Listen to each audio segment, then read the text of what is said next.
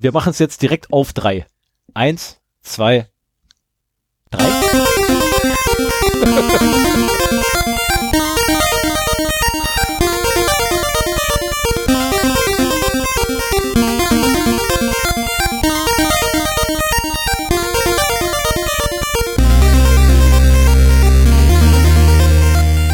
Zero Day, der Podcast für Informationssicherheit und Datenschutz.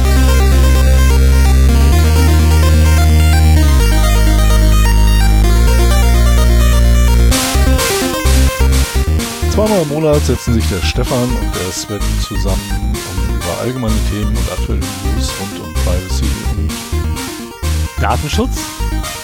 Privacy und IC Security zu reden. Hallo Stefan. Hallo, das Sven.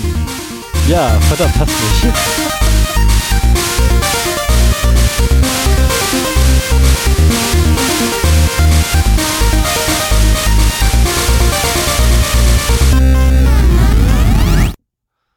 Hey Stefan, nochmal. Einen wunderschönen guten Morgen. Ja. Sven. Wir schreiben heute den 8. Juli 2019 und haben uns 19.03 Uhr.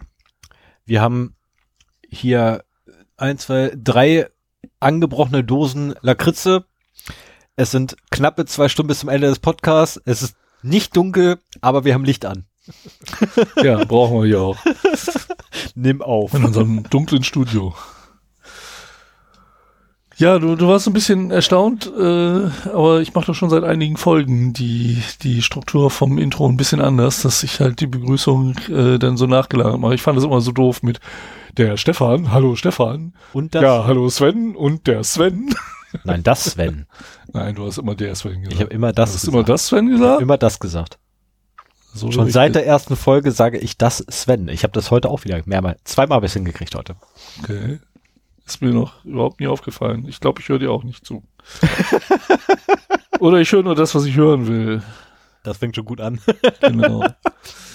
ja, aber heute werde ich dir durchaus ein bisschen äh, mehr zuhören, weil mich das sehr interessiert, was du heute erzählst. Ja, aber das ist sehr nicht gespannt. viel. Das ist wirklich nicht viel. Also es ist nicht ansatzweise der Umfang, den ich ursprünglich haben wollte, was einfach zeitgeschuldet ist, womit wir quasi in der Hausmeisterei jetzt kommen. Hm. Ähm, weil ich einfach in den letzten Wochen relativ wenig Freizeit hatte.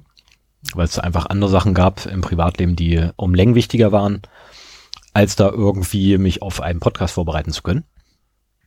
Leider, was mich ein bisschen ärgert. Ähm, und zusätzlich bin ich auch auf Probleme gestoßen, unter anderem mit der aktuellen Version von VirtualBox. Äh, das ist die 6. Punkt Schlag mich tot, ich glaube 08 oder so ähnlich. Ähm, die nämlich mit Ubuntu 18.04 LTS ein winzig kleines Problem hat bei der Grafikemulation. Und erst bin ich mal davon ausgegangen, ich habe ich hab das Ding kaputt konfiguriert, um dann irgendwann vor zwei Tagen rauszukriegen, nein, das Problem sitzt diesmal nicht vom Rechner, Mit Ubuntu als Client oder Host-System? äh, als Client. Ah, Und zwar äh, ist die Grafikemulation ein bisschen krude, weil ähm, wenn du die VM das erste Mal aufsetzt, hast du Virtual SVGA als Grafikmodus, Treiber, Treiber. Mhm. Und sobald du dann einmal neu startest, stellt sich das aus irgendeinem mir völlig unerfindlichen Grund um, sodass du kein Bild mehr kriegst, sondern dein äh, haben die noch Wayland da drin, ist egal, was der Grafikserver schmiert einfach ab. oh, okay. Und der sagte so, ich kenne das Interface nicht, ich kann Treiber nicht laden. Ich habe da kein Modul für. Und äh, über die Konsole versucht die, ähm, die, die Extensions wieder neu zu installieren. Keine Chance. Dann versucht er so, okay, dann haust du da irgendwie noch ja irgendwelche Module zusätzlich. Ich habe da ziemlich viel versucht, über Tage hinweg und bin dann irgendwann dazu gekommen, einfach umzustellen. Einstellungen von der VM, Grafik und da kann man dann in so einem Dropdown-Menü auswählen. Ich habe jetzt nicht mehr im Kopf, welche Einstellung das genau ist. Ich bin aber der Meinung, das Virtual v äh, SVGA, die man auswählen muss und dann läuft es wieder. Ah, okay. Und du hast äh, deine Analysen äh, aus einer VM heraus gemacht. Wollte ich. Ursprünglich wollte ich, Windows-Host oder was? ja, ursprünglich wollte ich das. Ah. Das war so ursprünglich der Plan, aber jetzt die letzten zwei Tage erst habe ich den ganzen Scheiß überhaupt zum Laufen gekriegt. Oh. Na, nachdem ich da irgendwie äh, über eine Woche, nachdem du mich dann draufgestupst hattest, da mit zugebracht habe.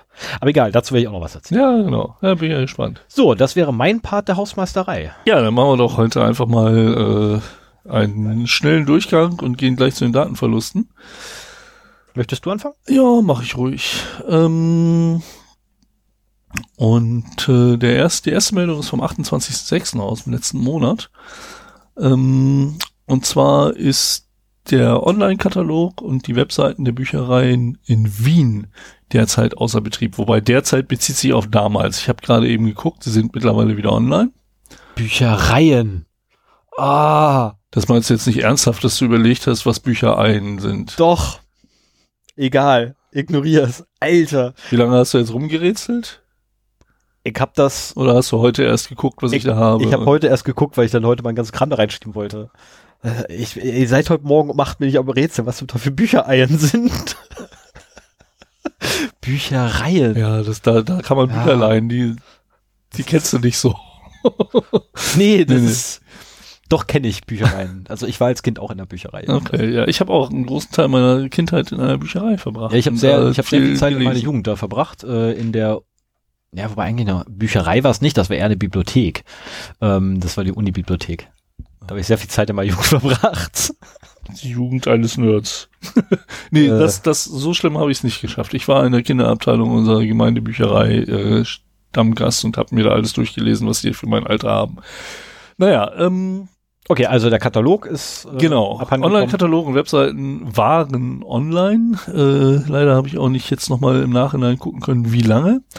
Aber das kam daher, dass ein, wie Sie es so schön schreiben, ein Internetangriff äh, auf die elektronische Datenbank der Büchereien stattfand. Und zwar am 11.06.2019 um 10.07 Uhr.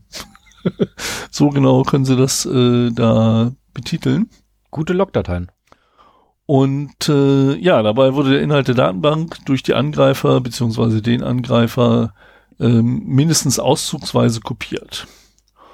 Und äh, dann hat man natürlich diesen Vorfall analysiert und festgestellt, dass es nicht der einzige war, sondern im Zeitraum vom 28.09.2018 bis 11.06.2019 ist es zu mehreren Angriffen gekommen, bei denen jeweils Datenbankinhalte zum Teil kopiert wurden. Also sie können anscheinend nicht genau sagen, wie viel da wirklich äh, exfiltriert wurde. Das ist fast ein Jahr. Das ist, äh, ja, wie, wie man es so immer hat. Das sind so neun Monate. Drei Quartale. Genau, neun Monate und äh, das ist ja häufig so, dass es recht lange dauert. Normalerweise sagt man so 200 Tage, bis ein mhm. Angriff bemerkt wird und äh, das kommt in etwa hin.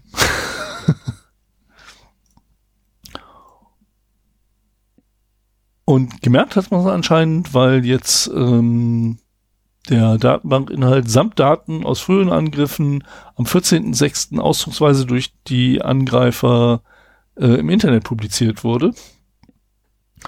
Und natürlich ab dem Zeitpunkt, wer diese Daten halt erfasst hat, äh, ist eigentlich dann unbekannt. Ne? Ich meine, wenn das Ding erstmal veröffentlicht wurde, haben wir ja schon öfter darüber gesprochen, dass äh, zum Beweis der Echtheit oder zum Erzwingen der Schließung einer Sicherheitslücke dann auch gerne mal erbeutete Daten veröffentlicht werden.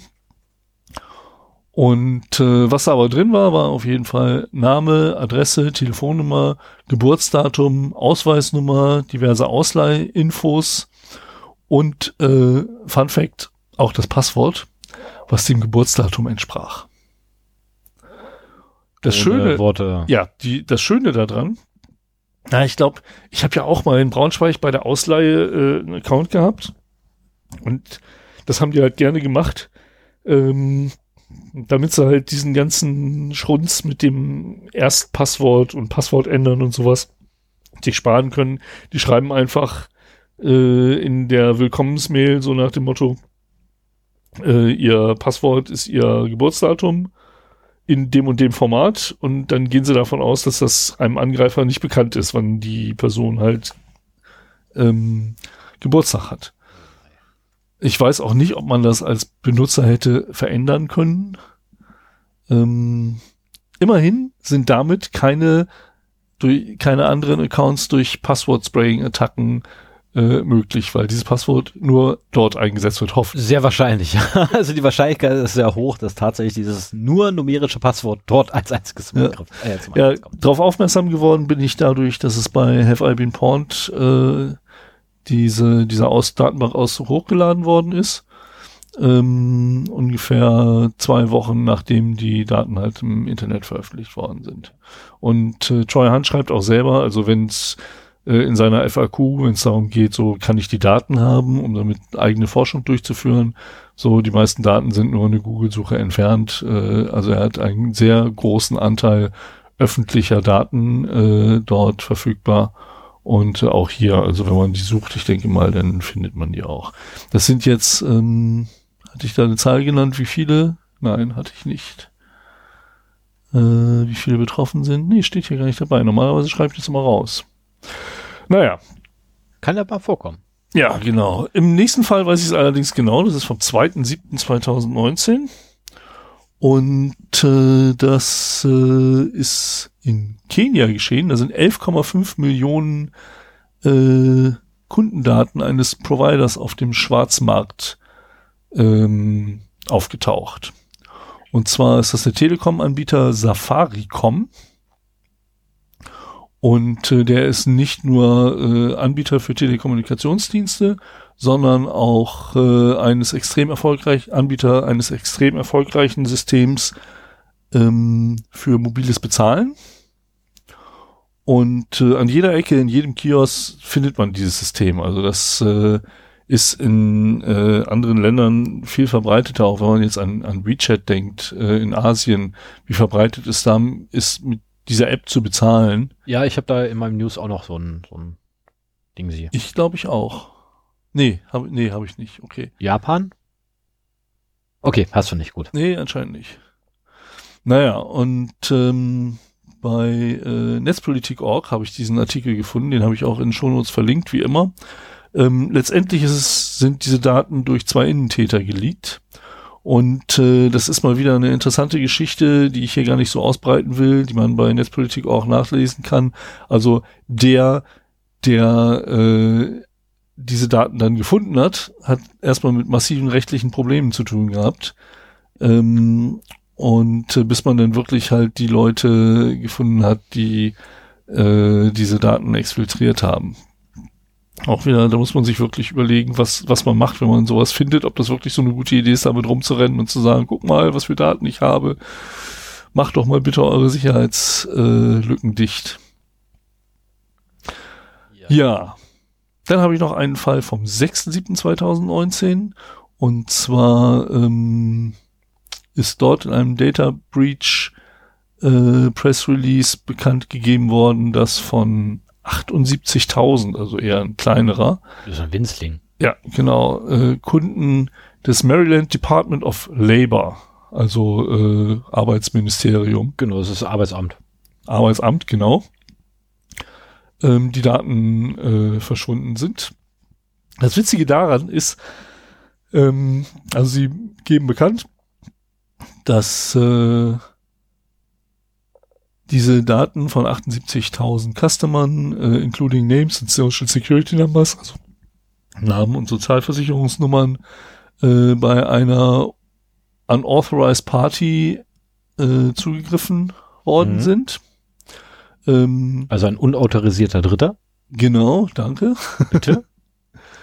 ähm, trotzdem schreiben sie, dass es äh, keine Beweise gibt, dass irgendwelche personenbezogenen Daten äh, von den äh, Arbeitsservern äh, extracted worden wären. Also die widersprechen sich so ein bisschen selbst in dieser Pressrelease und man sieht mal wieder so dieses, ja, wir müssen was zugeben, da ist was passiert, aber das ist alles gar nicht so schlimm und da ist ein, gar nichts ein, passiert. Ein auffällig überspezifisches Dementi. Ja, genau, behaupten. das äh, kommt auch noch dazu.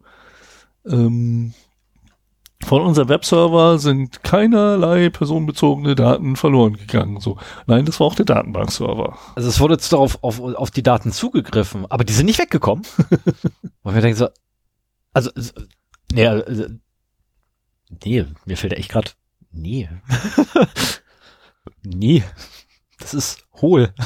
Ja, aber das, das merkt man halt immer wieder. Ne? Ja, so, aber, ja, aber ich versuche gerade die Denker Gesetzgebung irgendwie. verpflichtet einen dazu, äh, solche Sachen bekannt zu geben, aber das wird dann halt gleich klein gespielt und äh, eingeschränkt, was alles nicht passiert ist. Ja, aber ich Trotzdem geben wir euch zwei Jahre diesen äh, Credit Monitoring Service äh, und so weiter. Das hast du ja immer wieder. Ja, aber ich frage, ich frage mich gerade wirklich, wie, wie da die Denke sein muss. Also um, um so einen Blödsinn zu erzählen, so von wegen so, hey, ein unbefugter Dritter hatte Zugriff auf die Daten, aber die wurden nicht runtergeladen. Das ist die Denke also, eines kleinen Kindes, glaub mir, ich weiß, wovon ich rede, eines kleinen Kindes, das bei irgendwas erwischt wurde und äh, das, wobei es, es erwischt wurde, irgendwie versucht runterzuspielen. Habe ich ja, Moment, Moment, Moment. Kann gar nicht sein, weil Trump sitzt doch im Weißen Haus. Nee, ich meine jetzt nicht, echtes, nicht im Department ich mein, of Labor. Ich meine ein echtes kleines Kind. Ja, ich auch. ich meine das auch ernst. Weil wenn du den bei irgendwas erwischt, ist er auch sofort hier, ne? Ja, das ist ja gar nicht. Ja, ja. ja stimmt, das erinnert sehr oft daran. Ja, das ist, ähm, ach, jetzt weiß ich, was hier verkehrt ist. Ich habe die Kabel falsch angeschlossen.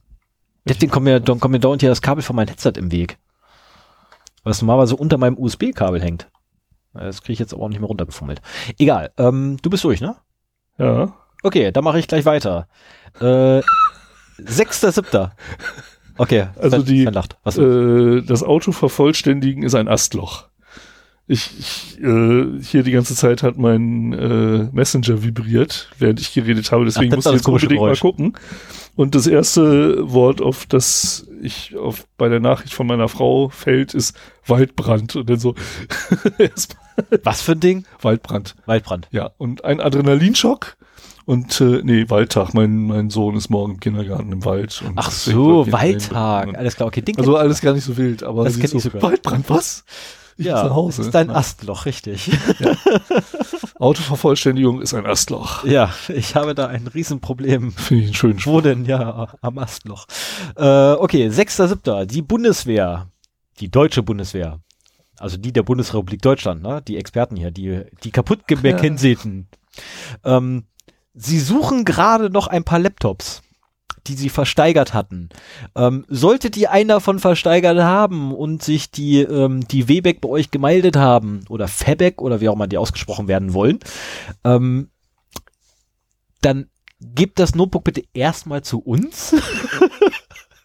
das wäre nett, weil dann könnten wir mal ganz kurz nämlich mal so gucken, ob da eventuell ähm, so Verschlusssache nur für Dienstgebrauch Daten drauf sind, weil, ähm, naja, ein, ein, also explizit wird davon berichtet in der Süddeutschen, glaube ich. Ich habe allerdings einen Artikel von golem.de äh, äh, verlinkt. Die wiederum verlinken weiter auf Süddeutsche. Guckt euch da bitte auch den Link an. Ähm, und äh, der hat vier Notebooks, die ausrangiert wurden bei der Bundeswehr, quasi erworben. Und staunte etwas, als er einen davon in Betrieb nahm und dort das Handbuch ähm, des kleinen niedlichen Panzerfahrzeugs Mars gefunden hat. Wenn mich jetzt nicht alles täuscht, ist das ein Raketenpanzer. Ähm, das Handbuch ist, äh, wie explizit angeführt wird, vollständig, also das vollständige Handbuch. Ähm, jeder, der mal beim Bund war und so, so ein oder die zwei Handbücher. Es gibt nämlich das Handbuch für Panzer, beziehungsweise für äh, Maschinen und Geräte. Und es gibt das vollständige Handbuch. Jeder, der die Dinger mal in der Hand hatte, weiß ganz genau, was ich meine und was die meinen, was da abhanden gekommen ist. Und das ist tatsächlich gar nicht mal so uninteressant. Okay. Ähm, weil da stehen weiterführende Informationen als in so einem normalen Benutzerhandbuch drin. Also ein normales Benutzerhandbuch ist so hier, ne, das kannst du, das macht es, damit machst du dieses, jenes, welches. Und in dem Vollständigen steht noch ein bisschen mehr drin. Ah, ja. Na, da kann jetzt jeder äh, sich selber überlegen, was da noch so drin steht oder drinstehen mag. Ähm, und jedenfalls die, die, der Stauder hat die schlechter, als es den gefunden hatte und passiert ist das wohl, weil die Notebooks nicht korrekt konfiguriert waren im System der Bundeswehr, weshalb die Festplatten nicht gelöscht wurden.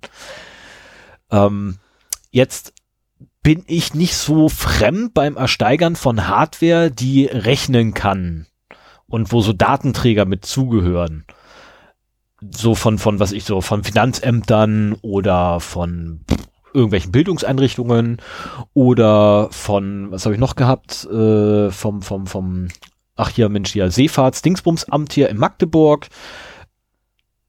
Da, die schreiben explizit über rein. Die Datenträger wurden vollständig gelöscht aus datenschutztechnischen Gründen. Immer. Also die werden tatsächlich immer komplett alles genullt was da drauf ist. Und ich habe es nachgeguckt, es ist tatsächlich leider so. es ist ärgerlich, ja, ich konnte nichts mein, wiederherstellen. Früher, früher war das Klassiker, ne? Um, Auch ähm. wenn du dir irgendwie äh, Festplatten. Genau, früher bist du auf den Schrottplatz gegangen, ne? früher bist du einfach auf den Schrottplatz gegangen, hast, gu äh, hast geguckt, wo das Unternehmen deiner Wahl letztendlich seine Festplatten entsorgt, bist da hingegangen, hast die Dinger genommen, hast äh, heutzutage würde man einen Testdisk, äh, Testdisk rüberlaufen lassen und bam, du hättest die Daten gehabt. Funktioniert halt bei den Dingern, die ich bis jetzt ersteigert habe, nicht. Mhm. Ähm, bei denen hat's funktioniert. Die konnten dann noch mehr als nur dieses eine Dokument holen. Okay. Also auch das ist ein Argument dafür, äh, Festplatten zu verschlüsseln. Ne? Also Richtig. auch wenn du jetzt kein Notebook hast, sondern einen äh, Rechner halt äh, vor Ort, also einen stationären Rechner, wenn die Festplatte verschlüsselt ist und äh, irgendwie entweder der Rechner wegkommt oder ähm, auch die, die Festplatte alleine wegkommt, dann ist sie verhältnismäßig sicher gut mit entsprechendem Aufwand kann man vielleicht trotzdem versuchen, das entsprechende BitLocker-Passwort äh, zu brute-forcen. Ja, aber in der Regel, also zumindest bei den Administratoren beim Bund, die ich kennengelernt habe, zu meiner Zeit hättest du da brute-force-mäßig echt lange zu tun. Ja. Ähm, das wäre nicht, also letztendlich verschlüsselt eure Festplatten, bevor ihr sie irgendwo hingibt. Im Idealfall verschlüsselt ihr sie schon in dem Moment, wo ihr sie ins System reinsteckt. Ja, auf jeden Fall, weil sowas kann auch geklaut werden, ne? Na, dann gleich verschlüsseln und dann seid ihr da zumindest, was das angeht oder diese Problematik angeht, auf der halbwegs sicheren Seite. Wenn ihr dann hinterher noch äh, die Daten ordnungsgemäß löscht, so wie es sich gehört, ähm, habt ihr da eigentlich keine Schmerzen mehr. Also einmal alles mit Zufallszahlen überschreiben, weil alles voll Nullen schreiben ist auch blöd, weil ein Datenforensiker guckt drauf und sieht da alles voller Nullen und denkt sich so, das ist nicht mal bei einer neu gekauften Festplatte so. Und äh, wer sich den Spaß machen möchte, guckt einfach beim bei einer niegelnagel neu gekauften Festplatte mal drauf, was da draufsteht. Da ist nicht alles genullt. Ach, du hast doch meistens sind schon neu gekaufte Festplatten mit irgendwelcher Bloatware äh, da ausgestattet. Hast du? Ja, ich meine also eigentlich so die, die Bereiche, öfter. die noch nicht beschrieben sind, meinte ich eigentlich. Ach so, okay. Also die sind tatsächlich nämlich so, dass du ähm, Zufallswerte hast. Die Dinger sind von Hause aus, keine Ahnung warum, wieso, weshalb, kommen die mit Zufallswerten. Äh, und von daher ist es natürlich für einen Datenforensiker sehr interessant, wenn da alles voller Nullen steht. Das ist dann immer so, oh, da ist was zu verbergen. Ja, gut, da war was. Genau, ne, da war was. Gucken wir doch mal nach, graben wir ein bisschen tiefer. Ne? Ich meine, heutzutage kann man da mehr als zehn Löschzyklen wiederherstellen. Ähm, mit ein bisschen Glück. Und einem guten Labor. Äh, ja. Liebe Bundeswehr, liebe Bomben-Uschi, eine Bum-Bum-Uschi, Panzer-Uschi, Zensursula, bitte weise doch mal deine Untergebenen an, also deine noch Untergebenen, wer weiß, wie lange du das Amt noch inne hast, an äh, einfach mal alles zu verschlüsseln und grundsätzlich alle Festplatten zu löschen, bevor sie außerhalb der Kaserne ver äh, veräußert werden, wäre eine gute Idee.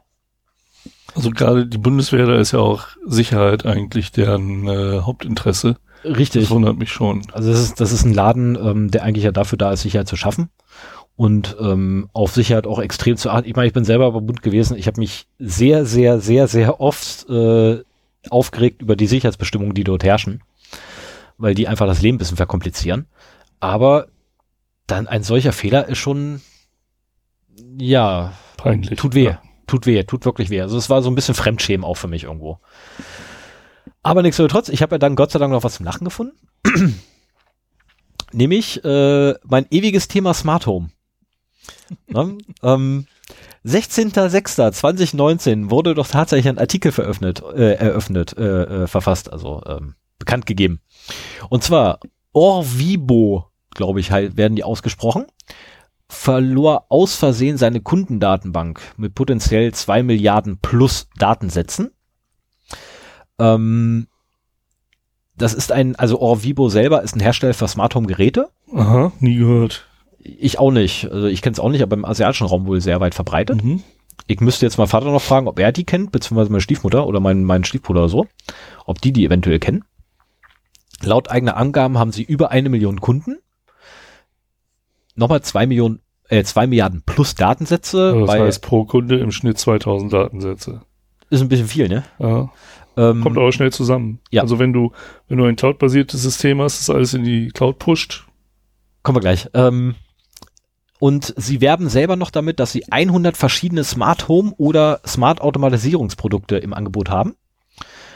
Äh, und zu den Daten, die abhandengekommen sind. Ähm, ja, was ist denn da weggekommen? E-Mail-Adressen, Passwörter, die Account Reset Codes.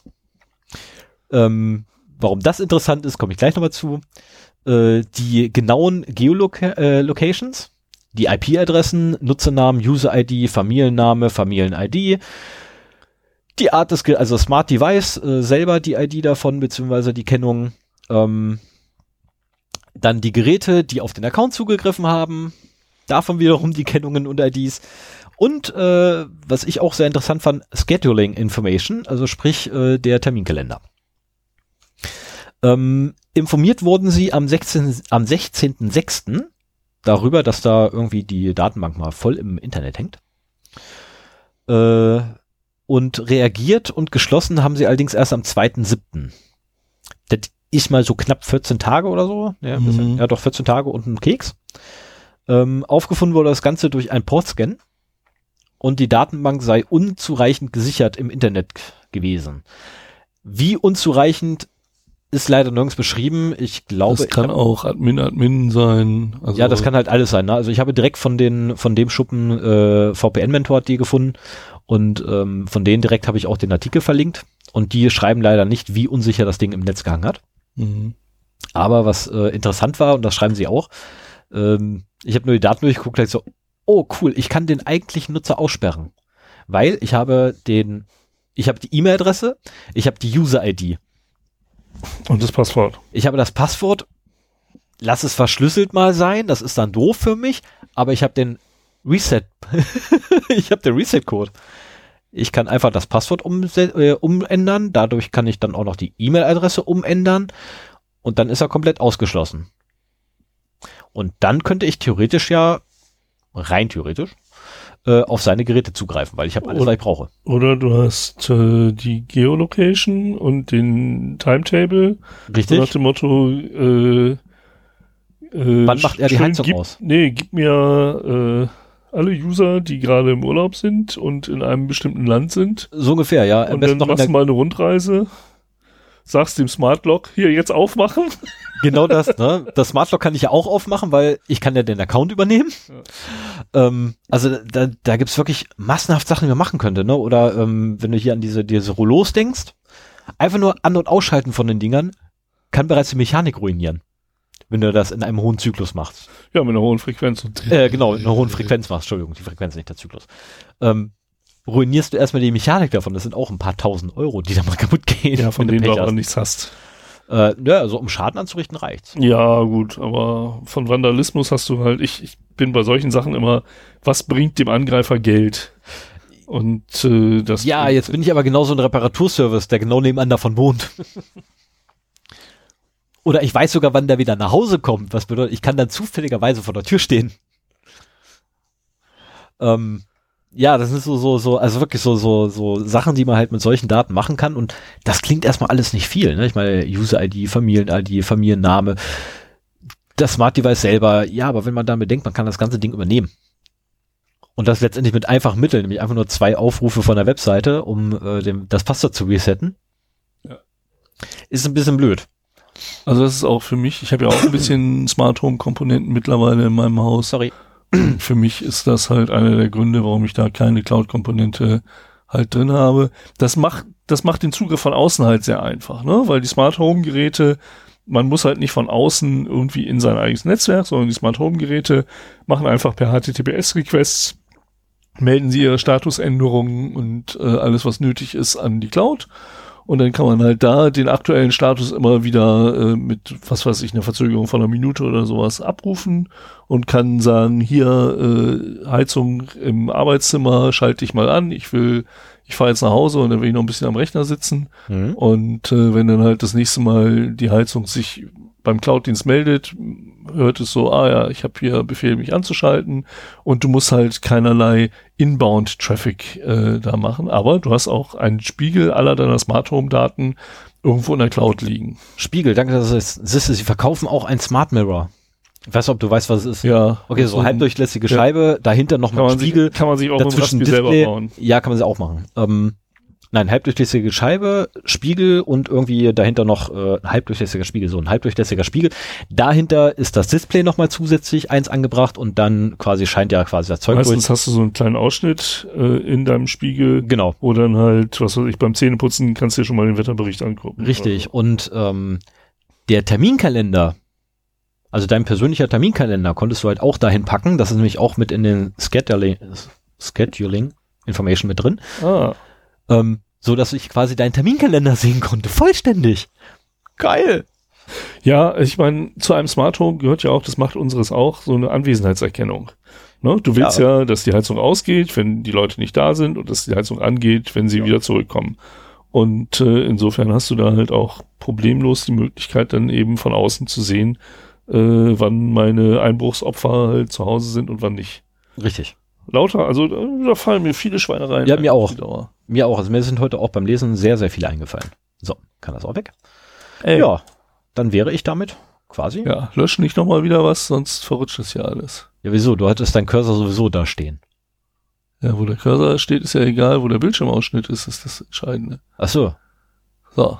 kann passieren. Ich habe mal eine neue Marke. Ja, ja, aber normalerweise ärgere ich dich ja auf dem Weg. Das ist schon Genau. Also das war jetzt mal die Rache für wie viele Folgen? Zwei Jahre. Das geht einfach ja für zwei Jahre Ärger in den Shownotes. Der wobei stimmt auch nicht anderthalb Jahre oder so erst. Die ersten Folgen haben wir da nicht drin. In dem System. Ja, stimmt. Am Anfang, wir haben am Anfang nur die Shownotes quasi vorgeschrieben und dann nochmal äh, irgendwie anderweitig Textdokumente. die, die Informationen dazu gehabt, die wir äh, berichten wollen. Jetzt schreiben wir es halt direkt in die Shownotes und löschen es halt wieder raus. Genau. Ab der dritten Episode haben wir das gemacht. Ach. Also ab der 03. Weil die 01 und 02 habe ich hier nämlich ohne Verlinkungen bei mir drin. Ja, aber so die ganzen Texte darunter haben wir zu dem Zeitpunkt auch noch nicht geschrieben. Ist egal. Ich gehe mal zu den News über. Erst mit Text hast du angefangen. Und äh, da habe ich einen ersten Eintrag vom 20.06., das muss irgendwie kurz nach unserer letzten Folge gewesen sein. Und zwar gibt es einen Report über einen äh, Dateneinbruch im NASA JPL. JPL war Äh, was? Das war Jet Propulsion JPL Laboratory. Oh. Ne? Also NASA Da will man die Daten haben. Genau, da möchte man durchaus Daten haben und da war wohl auch ein äh, Security Breach im April 2018 und äh, das haben sie jetzt untersucht, äh, wie das zustande gekommen ist und äh, haben rausgefunden, dass ein unautorisierter Raspberry Pi das Problem war.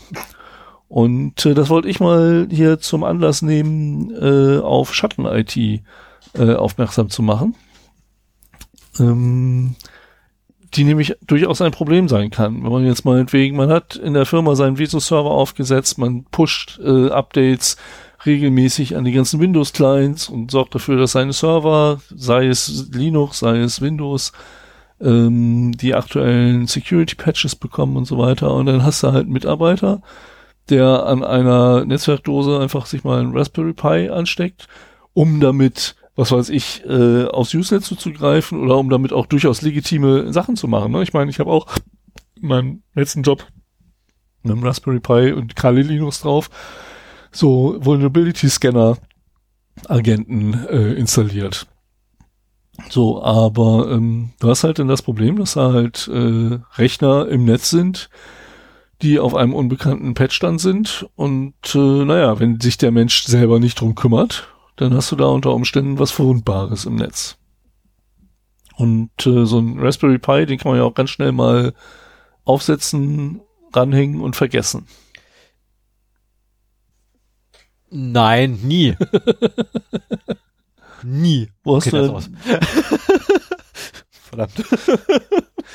ähm, kleine Seitennotiz, das kommt gar nicht in den News. Äh, der Raspi 4 ist raus. Ja, ich weiß. Da bin ich äh, sehr gespannt drauf. Ja, ich weiß, ich warte aber noch auf ein ordentliches Betriebssystem. Ja, es muss ja sowieso nicht jetzt, man muss ja nicht zu den Early Adaptern da gehören, sondern erstmal warten, bis alles angepasst wurde an den neuen Rechner, aber mit maximal 4 äh, Gigabyte Speicher. Äh, das, Haufenweise das hat schon was. Und Onboard Wi-Fi, das man auch im Moni Monitor-Mode betreiben kann. Mhm. Äh, Das sind alles so sehr schöne Nachrichten. Ich glaube, da werde ich mir auch ein paar von Wobei der Monitor-Mode bereits beim Dreier funktioniert. Ja, aber da hatte doch nur der kleine Zero W äh, Wi-Fi an Bord, oder? Ähm, Oder auch schon der 3B Plus? nee, hat er nicht, weil ich habe hier einen Dreier mit aufgesteckten GPS-Shield und das Ding ist so konfiguriert, dass du ihn nur noch anschaltest und er quasi alle WLAN-Netze im Umkreis aufschreibt. Ach ja? Ah jo. Ah ja, ich dachte, hatten wir da nicht drüber- uns noch drüber unterhalten, welche externen WLAN-Adapter da geeignet sind? Ja, ich habe da rausgekriegt gehabt, dass du mit einem mit einem winzig kleinen Änderung im WLAN-Treiber, der dafür vorhanden ist und so ein bisschen Open Source und so ein bisschen Code-Gefrickel, kannst du dann das Ding einfach im Monitor mal checken. Ah ja, okay. Funktioniert super. Ähm, ich kann dir alle Drucker sagen, wo sie hier im Umkreis stehen. Ja, also die perfekte War-Driving-Maschine. Auch schon, auch schon das Dreier-Modell. Aber mit dem Vierer kann man noch mehr Schweinereien machen. Ähm, freut mich auch, denn also für meine Zwecke, das mit dem Vulnerability Scanning war der Dreier Pi ein bisschen schwach auf der Brust, muss ich leider gestehen.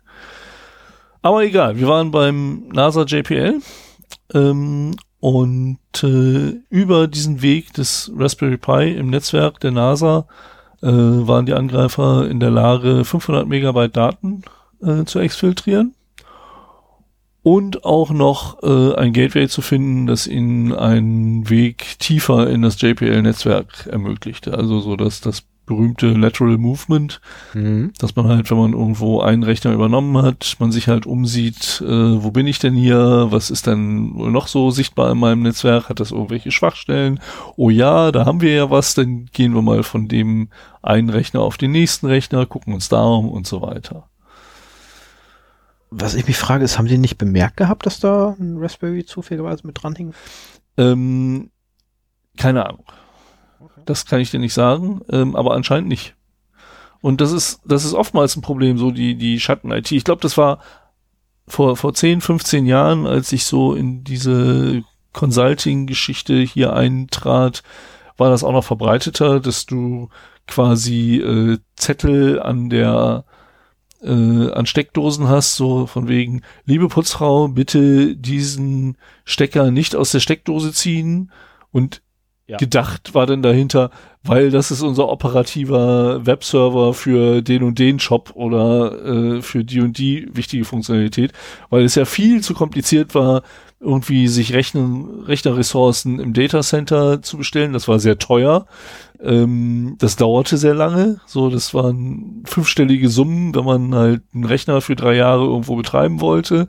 Äh, plus man muss den Antrag irgendwie fünf Monate vorher stellen, Minimum, um ihn dann rechtzeitig zu bekommen. Da war es viel einfacher, einen bei Escom gekauften Rechner irgendwo ins Büro unter den Schreibtisch zu stellen Das und äh, da äh, dann mit einem Webserver auszustatten. Ähm, Habe ich auch gemacht. Das war noch früher, aber äh, mein erster Webserver, den ich äh, professionell betrieben habe, stand auch auf meinem Schreibtisch oder unter meinem Schreibtisch.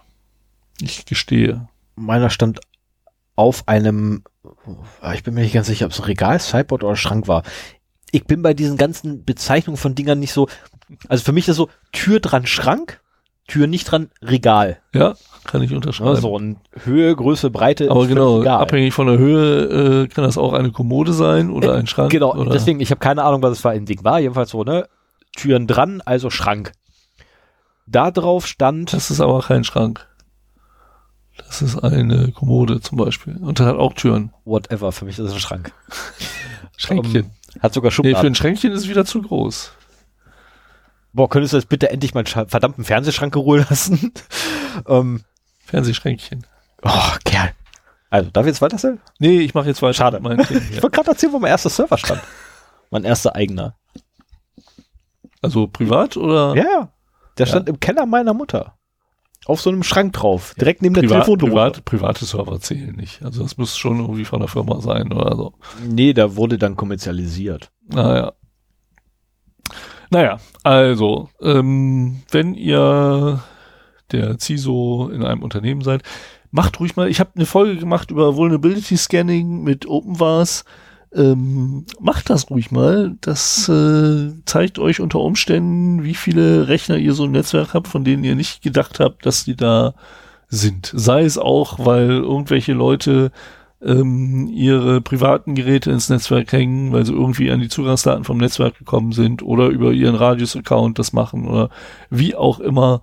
Ähm, das könnte, also gerade so diesen, äh, diesen Aspekt der Schatten-IT deckt Vulnerability Scanning sehr schön auf.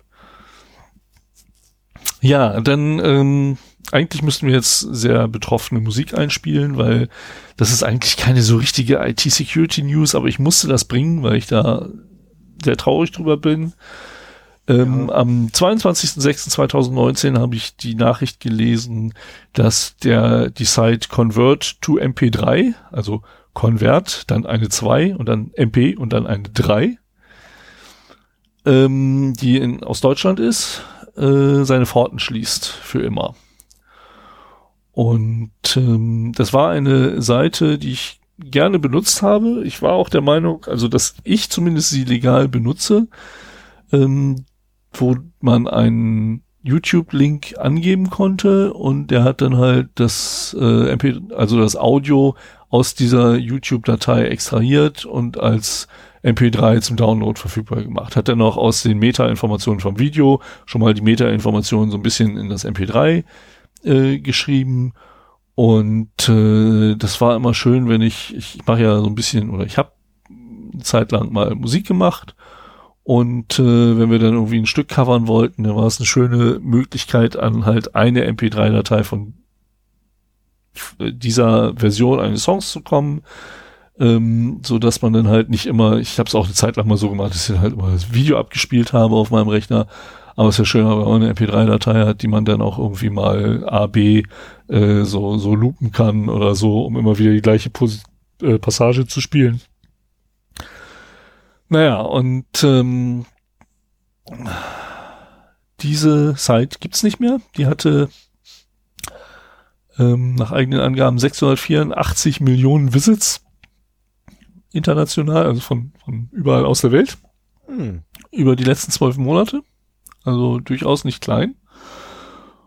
Und äh, hat aber mit den Verwertungs, ich habe hier die Namen äh, standen in der Pressemitteilung, aber die kannte ich nicht. Auf jeden Fall quasi äh, mit den Inhabern der Verwertungsrechte äh, Ärger gehabt und haben sich quasi geeinigt, dass sie es nicht mehr tun werden. Also für mich klang das so nach, die haben eine Abmahnung bekommen ähm, das sein zu lassen und äh, wenn sie es noch weitermachen, äh, einen sehr hohen Betrag zu zahlen. Äh, das eine ist der Bundesver Bundesverband, Bundesverband der Medienindustrie. Bundesverdammt.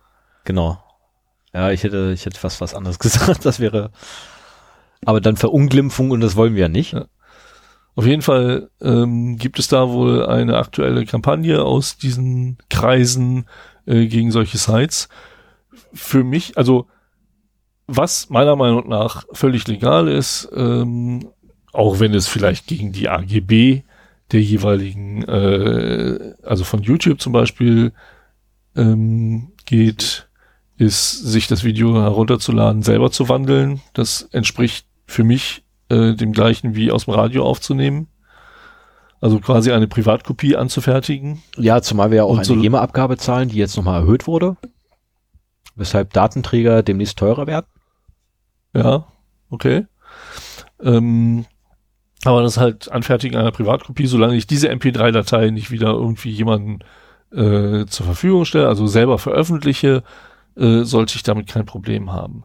Ähm, dieser kommerzielle Service Converto MP3, der natürlich durch Werbung finanziert war, ähm, hat jetzt das Problem, dass er im Prinzip ah, es ist, ist so eine Grauzone, ne? Also er veröffentlicht die Datei ja nicht, sondern er gibt zumindest vor, für jeden Benutzer diese Datei einmal zu wandeln und nur dann ihm zur Verfügung zu stellen. Äh, Glaube ich so es nicht. Es gibt äh, auch Fernsehrekorder im Internet, ja. die ähnliches machen, die das Fernsehprogramm aufnehmen und dir dann als Video zum Download zur Verfügung stellen. Ja, die und dürfen aber auch nicht mehr alle Sender aufnehmen, da gab es ein Urteil zu dass das unzulässig ist.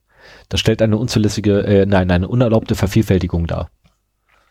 Gibt es äh, leider ein Gerichtsurteil zu, ich glaube, kam aus Hamburg. Ja, aber wenn du das für jeden Benutzer individuell machst, äh, sollte das, glaube ich, in Ordnung sein. Also du nee, spielt keine Rolle, weil du ja quasi, also du bist ja, ne, behaupten wir mal, du, du betreibst ja diesen, diesen Online-Recorder.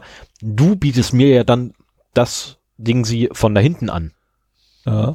Und das wiederum ist ja nicht zulässig. Naja gut, aber wie gesagt, es ist ein Grau, eine Grauzone. Ähm, nichtsdestotrotz war es eine sehr bequeme Art und Weise, sich Privatkopien und mit Privatkopien meine ich das auch so. Ne? Das war halt nicht dazu gedacht, irgendwie verteilt zu werden, sondern mal eben schnell ein Stück zu bekommen, um da zu üben zu können. Das jetzt auch nicht irgendwie, also Spotify geht halt auch nicht, weil Spotify nicht die Abspielmöglichkeiten hat, die ich zum Bass üben brauche. Ne? Ich habe äh, eine sehr schöne Software, wo man halt einmal die Noten und einmal eine MP3-Datei importieren kann. Die Software synchronisiert das. Cool. Und dann kannst du halt zu den Noten, die dir angezeigt werden, spielen und hast aber dann den Song im Hintergrund. Und Das ist geil. Äh, das, also, als ich die gefunden habe, war ich total begeistert. Mit Tiefpassfilter auch noch draufgelegt, sodass du quasi deine eigene Spur hörst oder?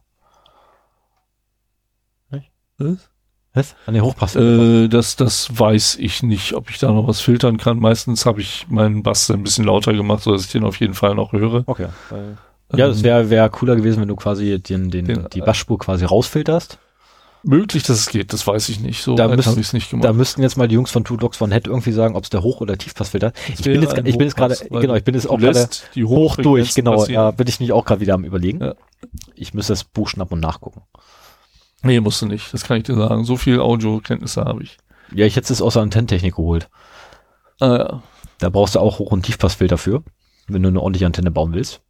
Nee, eigentlich nur, wenn du das Funkgerät bauen willst, für die Antenne. Naja, auf jeden Fall, die haben auch die ganzen Domains übergeben und äh, der Service ist definitiv weg. Ähm, ich bin mir sicher, wenn man sucht, findet man andere, die das gleiche machen, die vielleicht nicht in Deutschland äh, verortet sind und äh, womit man das auch noch machen kann. Muss ich mal gucken. Wenn ihr da Tipps habt, könnt ihr die gerne in den Kommentaren hinterlassen. Ich brauche das nicht oft, äh, aber wenn man, es ist einfach einfacher, als wenn man das selber macht. Aber wenn man es selber macht, ist es auf jeden Fall legal. Da bin ich mir sehr sicher, weil man keine Schutzgeschichten umgeht. Wenn ich aber einen Tipp geben darf, schreibt das bitte, also, äh, also ihr könnt es gerne in die Kommentare schreiben, um Gottes Willen. Ähm, nur falls sind wir halt dann die Gelackmeitung, und müssen halt die Kommentare entweder editieren oder halt, ne? Äh, als E-Mail wäre auch super. Weil dann sind wir definitiv auf der sicheren Seite und können das quasi ins Archiv packen. Haben wir, da Aber würden wir können, natürlich da nie können, wir ja, können ja andere Hörer nicht von profitieren. Also wie gesagt, aufgrund der Tatsache, dass das jetzt äh, Ja, wieso? Wir können ja dann eine Folge, wir können ja quasi eine Folge später dann drüber warnen. Ja, stimmt. Ne, also um Gottes Willen, ich warne ja grundsätzlich vor, vor Sachen, wo man irgendwie illegal ne, irgendwelche Daten herkriegen Ich habe auch kein Problem, wenn in den Kommentaren vor äh, solchen Sites gewarnt wird, damit man nicht zufällig Genau. äh, seine YouTube-Videos in MP3-Dateien. Alles kein, kein, genau, das wäre echt furchtbar, wenn man sowas machen würde. Ne? Also von daher, ähm, ne, bitte, wenn ihr solche Seiten kennt und sie euch bekannt sind, dass sie da sind, dann ne, Na- warnt bitte auch unsere Hey, anderen Hörer. Genau. Das wäre super. Ne? Also quasi informiert euch da gegenseitig, ne? so, so gegenseitig befruchtungsmäßig, um quasi miteinander davor zu warnen. So, super, darauf ne? können wir uns einigen. Also ähnlich quasi wie MINT-Korrekt, dass er auch dauernd ne, macht und also quasi die Wissenschaftler ne, waren ja alle mal vor Sci-Hub, weil Sci-Hub ganz, ganz böse ist. Und man ne, soll nicht Verlag aus was Versehen kostet. Nee, darf man auf keinen Fall draufklicken. Also man darf auch gar nicht nachsuchen. Ich empfehle übrigens Sci-Hub nur über Tor zu nutzen. Ähm, also, nee, um Gottes Willen, nein, empfehle ich natürlich nicht. Also per Tor, wenn überhaupt sowieso nur per Tor zugreifen, weil da wenigstens noch ein No-Script mitläuft, weil ist ja ganz böse Seite.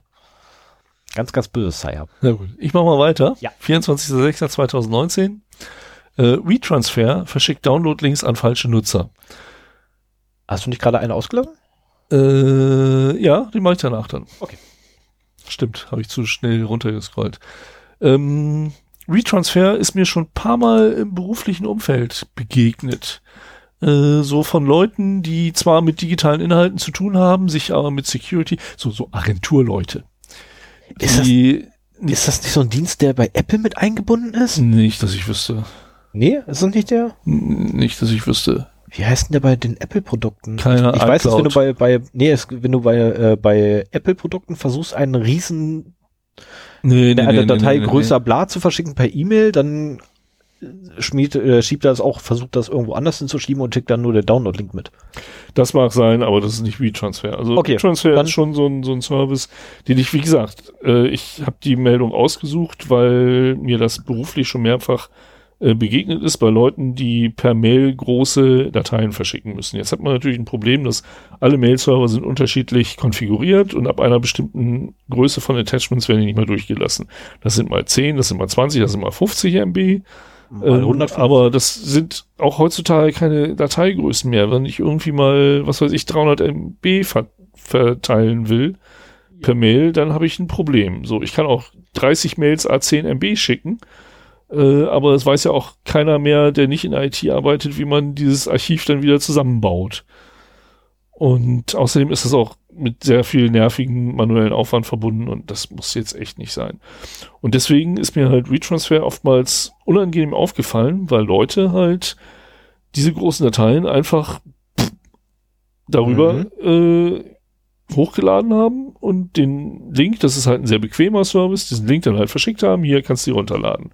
Jetzt mal abgesehen davon, dass das Runterladen oder das Klicken auf Links in solchen E-Mails äh, eh nicht so eine gute Idee ist, das ist, sehr ist das hier halt das Problem, dass du unter Umständen halt, was weiß ich, Prototypendaten, äh, wenn du jetzt große Renderings von, von meinetwegen dem neuen Passat oder sowas erstellst, ist es natürlich keine gute Idee, diese Bilder irgendwo in die Cloud zu pumpen, um sie einem Dritten äh, erstmal zu geben, damit er sie dann einem Vierten geben kann. Ja, genau. Und also äh, da, da äh, unterstütze ich auch deine Aversion gegen die Cloud vollkommen, weil solche Siegerpose. ich, ich, gebe dir recht, äh, weil solche ähm, Projektdaten oder Kundendaten oder was auch immer äh, nichts in der Cloud zu suchen haben. Die haben nur was in einer äh, in externen Servern zu suchen, die halt in irgendeiner Weise von dir selber äh, kontrolliert werden.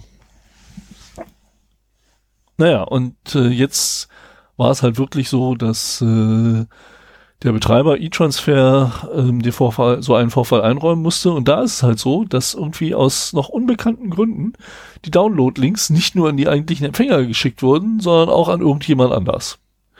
An unbeteiligte Dritte. Cool. So. Und äh, die Aufzeichnungen von WeTransfer zeigten, dass die, auf diese Dateien auch zugegriffen wurde. Aber wie äh, man sie zitieren kann, mit ziemlicher Sicherheit vom beabsichtigten Empfänger. Also ja. wenn ich eine, wenn ich eine E-Mail bekomme, äh, so nach dem Motto, hier sind, na gut, das kann man wirklich als Phishing-Scam äh, sehen und dann wahrscheinlich eher nicht draufklicken.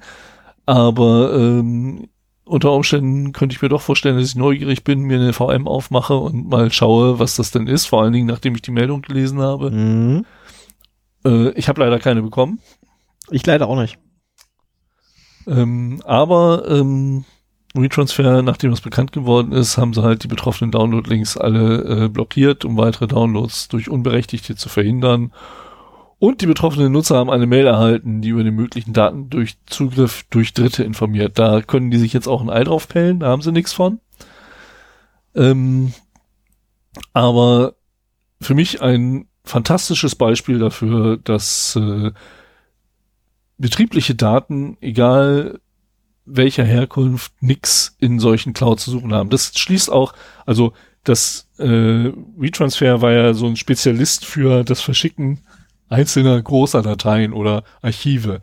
Ähm, aber es wurde ja auch gerne mal so Dropbox-Links geshared oder sowas. Mhm. Ne? Packt man halt alles in die Dropbox, gibt das Verzeichnis frei und natürlich ohne Passwort, einfach nur über so einen kodierten Link, ähm, wo man dann unter Umständen äh, mit dem richtigen Fuzzing äh, auf die URLs wiederkommen kann und sich halt Daten von anderen Firmen angucken kann. Ähm, das hat nichts im Internet zu suchen. Also entweder und, und als CISO muss man sich da auch äh, an die eigene Nase fassen und zusehen, dass man halt nach Möglichkeit in der heutigen Zeit einen Dienst bereitstellt, der das halt leisten kann. Ne? Also irgendwie meinetwegen eine Nextcloud einrichten und warten oder auch Cloud-Server ähm, für diesen Zweck ähm, über einen Dritten äh, beauftragen, aber dann eben mit entsprechenden Rahmenbedingungen. Und nicht einfach hier so, ich pack das mal in die Dropbox und dann war's das. Du müsstest nur ganz kurz mal den Begriff CISO, weil den jetzt schon dreimal verwendet hast, glaube ich. Ja, ich kann auch ISB sagen, das ist die Abkürzung für deutsche Informationssicherheitsbeauftragter. Und CISO ist so das äh, amerikanisch-englische Pendant der Central Information Security Officer, also der Informationssicherheitsbeauftragte im Wesentlichen. CISO klingt so ein bisschen nach C-Level, also auf einer Ebene mit CEO und CIO und CTO, ähm, was früher Ja, und Geschäftsleiter, CO2 IT-Leiter und, so ja. weiter geheißen hat. Ne? Und CO2 und den ganzen Rotz, ja, ist okay. Ja, also ähm, solltet ihr betriebliche Daten verschicken, Finger weg von Cloud-Diensten, die nicht unter der Kontrolle eurer Firma sind. So, jetzt springe ich mal zwei Tage zurück, 22.06.2019. Ich werde zu langsam heiser. Ich habe heute einen neuen Mitarbeiter eingearbeitet und irgendwie verlässt mich langsam meine Stimme. Schon den ganzen Tag Okay, du musst ja nicht mehr habe. weit. Du musst nicht mehr lange. Ah, wir brauchen Räuspertasten, verdammt. So, 22.06.2019. TripAdvisor invalidates member passwords found in data breaches. Und das ist mal ein positives ähm, Stichwort. Etwas, was ich schon von vielen Diensten ansonsten halt auch ähm, erwartet hätte. Ähm, bekannt geworden ist das, weil halt, ähm, wo, wo habe ich das denn her? Ähm, von Bleeping Computer mal wieder. Ähm, und da ein, ein Bekannter quasi des Autors hat eine E-Mail bekommen von TripAdvisor. Das ist ja so ein, so ein ähm, Reiseportal mit Reiseempfehlungen und Hotelbuchungsvergleich und dem ganzen Kram. Ja, ist auch gar nicht mal so verkehrt. Ja. Kann man, kann man durchaus nutzen. Ja, und das machen sie ja auch gar nicht mal so verkehrt. Ähm, da hat jedenfalls äh, jemand von TripAdvisor eine E-Mail bekommen, so nach dem Motto, ah, Ihre E-Mail-Adresse und Ihr Passwort wurden in einem Data Breach gefunden und äh, deswegen haben wir Ihren Account gelöscht. Das klingt erstmal wie so der übliche Phishing-Scam, hat sich aber herausgestellt, dass es äh, der Wahrheit entspricht und das ist eine Sache, die ich schon viel früher jetzt erwartet hätte von solchen Diensten, dass die halt entweder aktiv selber das Internet durchsuchen nach solchen Sachen. Ich habe bei, ich glaube, bei der Passwörter und Passwortmanager äh, Folge, nee, irgendwo habe ich da eigentlich schon mal drüber erzählt. Über, über dein. Wunschdenken. Nein, über äh, die, die Möglichkeiten, wo man halt Passwörter im Internet findet und so weiter, haben wir da schon mal drüber gesprochen. Ja, da wir schon mal drüber gesprochen habt. Aber ich weiß jetzt nicht, in welcher Folge. Also ich weiß Ich auch das nicht. hat man wahrscheinlich das nicht ist, als das ist Thema, verteilt, aber das verteilt über mehrere Genau. Folgen. Und äh, vor allen Dingen immer, wenn man über Have I Been Porn spricht, dann kommt das halt zutage und äh, auch so die die Passwort-Samples in äh, bei Pastebin und anderen Seiten. Ähm, da kann man halt viel draus äh, sehen. Und bevor andere Leute diese Passwort- und Username-Kombination finden und ausprobieren, ob sie damit was anfangen können, was garantiert passiert, weil immer wenn ich das tue, sind die schon gesperrt, weil es andere versucht haben. Früher habe ich das gemacht, heute nicht mehr. Ähm, könnten ja auch die Dienste mal selber danach gucken. Und wenn sie feststellen, dass von ihren Benutzern äh, die Daten verschwunden, also veröffentlicht wurden, äh, die proaktiv löschen. Gerade solche E-Mails kann man auch so formulieren, dass man halt sagt, so von wegen hier, klicken Sie nicht diesen Link, sondern gehen Sie einfach auf tripadvisor.com Versuchen Sie Geben Sie selber ein, Mhm. gehen Sie zu Ihrer Seite, versuchen sich in Ihren Account einzuloggen und dann werden Sie feststellen, es geht nicht. Und dann können Sie halt Ihre Passwort-Reset-Mail bekommen und äh, sich ein neues Passwort aussuchen und das wird dann über die E-Mail-Adresse verifiziert und alles gut. Also das muss ich ehrlich sagen, äh, ein, ein Ohr gewähren für TripAdvisor. Ähm, das ist das erste Mal, dass ich von einem Dienst höre, dass sie das halt machen. Ich könnte mir auch vorstellen, dass genau sowas die professionellen Dienste sind, die Have I Been Pawned irgendwann mal anbietet, weil die ja schon eine ständig wachsende Datenbank solcher Informationen haben. Mhm. Und wenn sie dann noch ein paar andere Quellen hinzunehmen, die jetzt noch nicht so unbedingt abgedeckt werden, ähm, dann könnte man unter Umständen da einiges erreichen. Also es wäre schon cool, irgendwie eine E-Mail zu kriegen, hey, hier, ne, bei dem da ist deine E-Mail, äh, ist dein, deine Zugangsdaten abhandengekommen, mach mal schnell. Also das kannst du ja, wenn du, zumindest wenn es mit der E-Mail verknüpft ist, kannst du bei Ja, und- Been Pawned ein Abo auf deine E-Mail-Adresse Genau, machen. was Oder aber- auf deine Domain. Ja, und dann der nächste Schritt wäre ja quasi, dass dass das äh, Have I Been Pawned hingehen und sagt so, wir haben da mal zurückgesetzt für dich, Mhm. was auch problematisch sein kann. Nee, Have I Been Pawned nicht, aber äh, TripAdvisor, also die Dienste selber. Das Problem ist, du siehst den Accounts ja nicht zwangsläufig an, ob es TripAdvisor-Accounts sind. Wenn du, wenn du quasi, du hast Nein, irgendein nicht. Textfile aus dem Paste mit Username-Passwort-Kombination. Da steht vielleicht, wenn du Glück hast, steht da drin, dass das Spotify-Accounts sind oder, oder GitHub-Accounts oder irgendwas. Aber ähm, das ist ja nicht unbedingt. Nein, ich meine ich mein doch eher so, dass Server Been dann quasi zur TripAdvisor geht, die E-Mail-Adresse einträgt und auf den Button Passwort Reset drückt. Das also quasi ja, proaktiv. Ja, das, also ich, ich würde das, Das so wäre sehen. das wär noch so ein cooles Ding, wo ich sagen würde, fände ich jetzt grauzonenmäßig, aber wäre cool. Also auf jeden Fall ein, ein Service, den Herr Rabin Porn zum Beispiel anbietet, dass TripAdvisor mitbekommt, wenn Mhm. Benutzer von denen äh, in öffentlichen Datenbanken auftaucht. Die können ja sogar unter Umständen, wenn da Username-Passwort-Kombination ist, können sie gucken, äh, indem sie das halt auch nochmal hashen, ob das wirklich das, Pa- das Mhm. aktuelle Passwort ist. Äh, wenn das ein Hash ist, dann können sie es direkt vergleichen. Also das, das wäre schon äh, eine Möglichkeit. Und äh, das würde ich auch von einem modernen Service erwarten. Vor allen Dingen, also TripAdvisor ist der letzte, der mir dazu einfällt. Ich will das eigentlich bei Amazon sehen, bei eBay sehen, bei meinem Online-Banking sehen und solche Geschichten. Halt bei allen. Also vor allen Dingen bei den wichtigen, also die mir so wichtig sind, dass ich jetzt hingehe und äh, zum Beispiel Zwei-Faktor-Authentifizierung äh, aktiviere. Ja, also TripAdvisor. Wir, können ja auch mal was Positives berichten. Das ist ja meistens so, dass es äh, ziemlich peinlich ist für die beteiligten Unternehmen. Aber ähm, in dem Fall äh, ist das sehr positiv. Aber wir kommen auch gleich wieder zu den negativen Sachen. Am 25.06.2019 äh, kam die Meldung, dass zehn Mobilfunkanbieter gehackt und äh, wurden, um jahrelang äh, Verbindungsdaten zu exfiltrieren. Und auch das ist eine Sache, die im Prinzip schon, schon jeder vermutet hat. So gerade die Mobilfunkverbindungsdaten sind halt eine sehr interessante Datenquelle, um halt äh, Bewegungsprofile zu erstellen, um Beziehungsnetzwerke aufzubauen. Wenn ich weiß, dass äh, Stefan hier Kriminalität, kriminelle Aktivitäten entwickelt, dann kann ich halt über seine Mobilfunkverbindungsdaten gucken, mit wem hat er denn Kontakt und dann gucke ich mir die mal an und schaue, ob die vielleicht auch irgendwelche verdächtigen Aktivitäten entwickeln und so weiter. Also da, das sind Daten, die von Entwicklungsbehörden, äh, Ermittlungsbehörden und Geheimdiensten eigentlich sehr begehrt sind.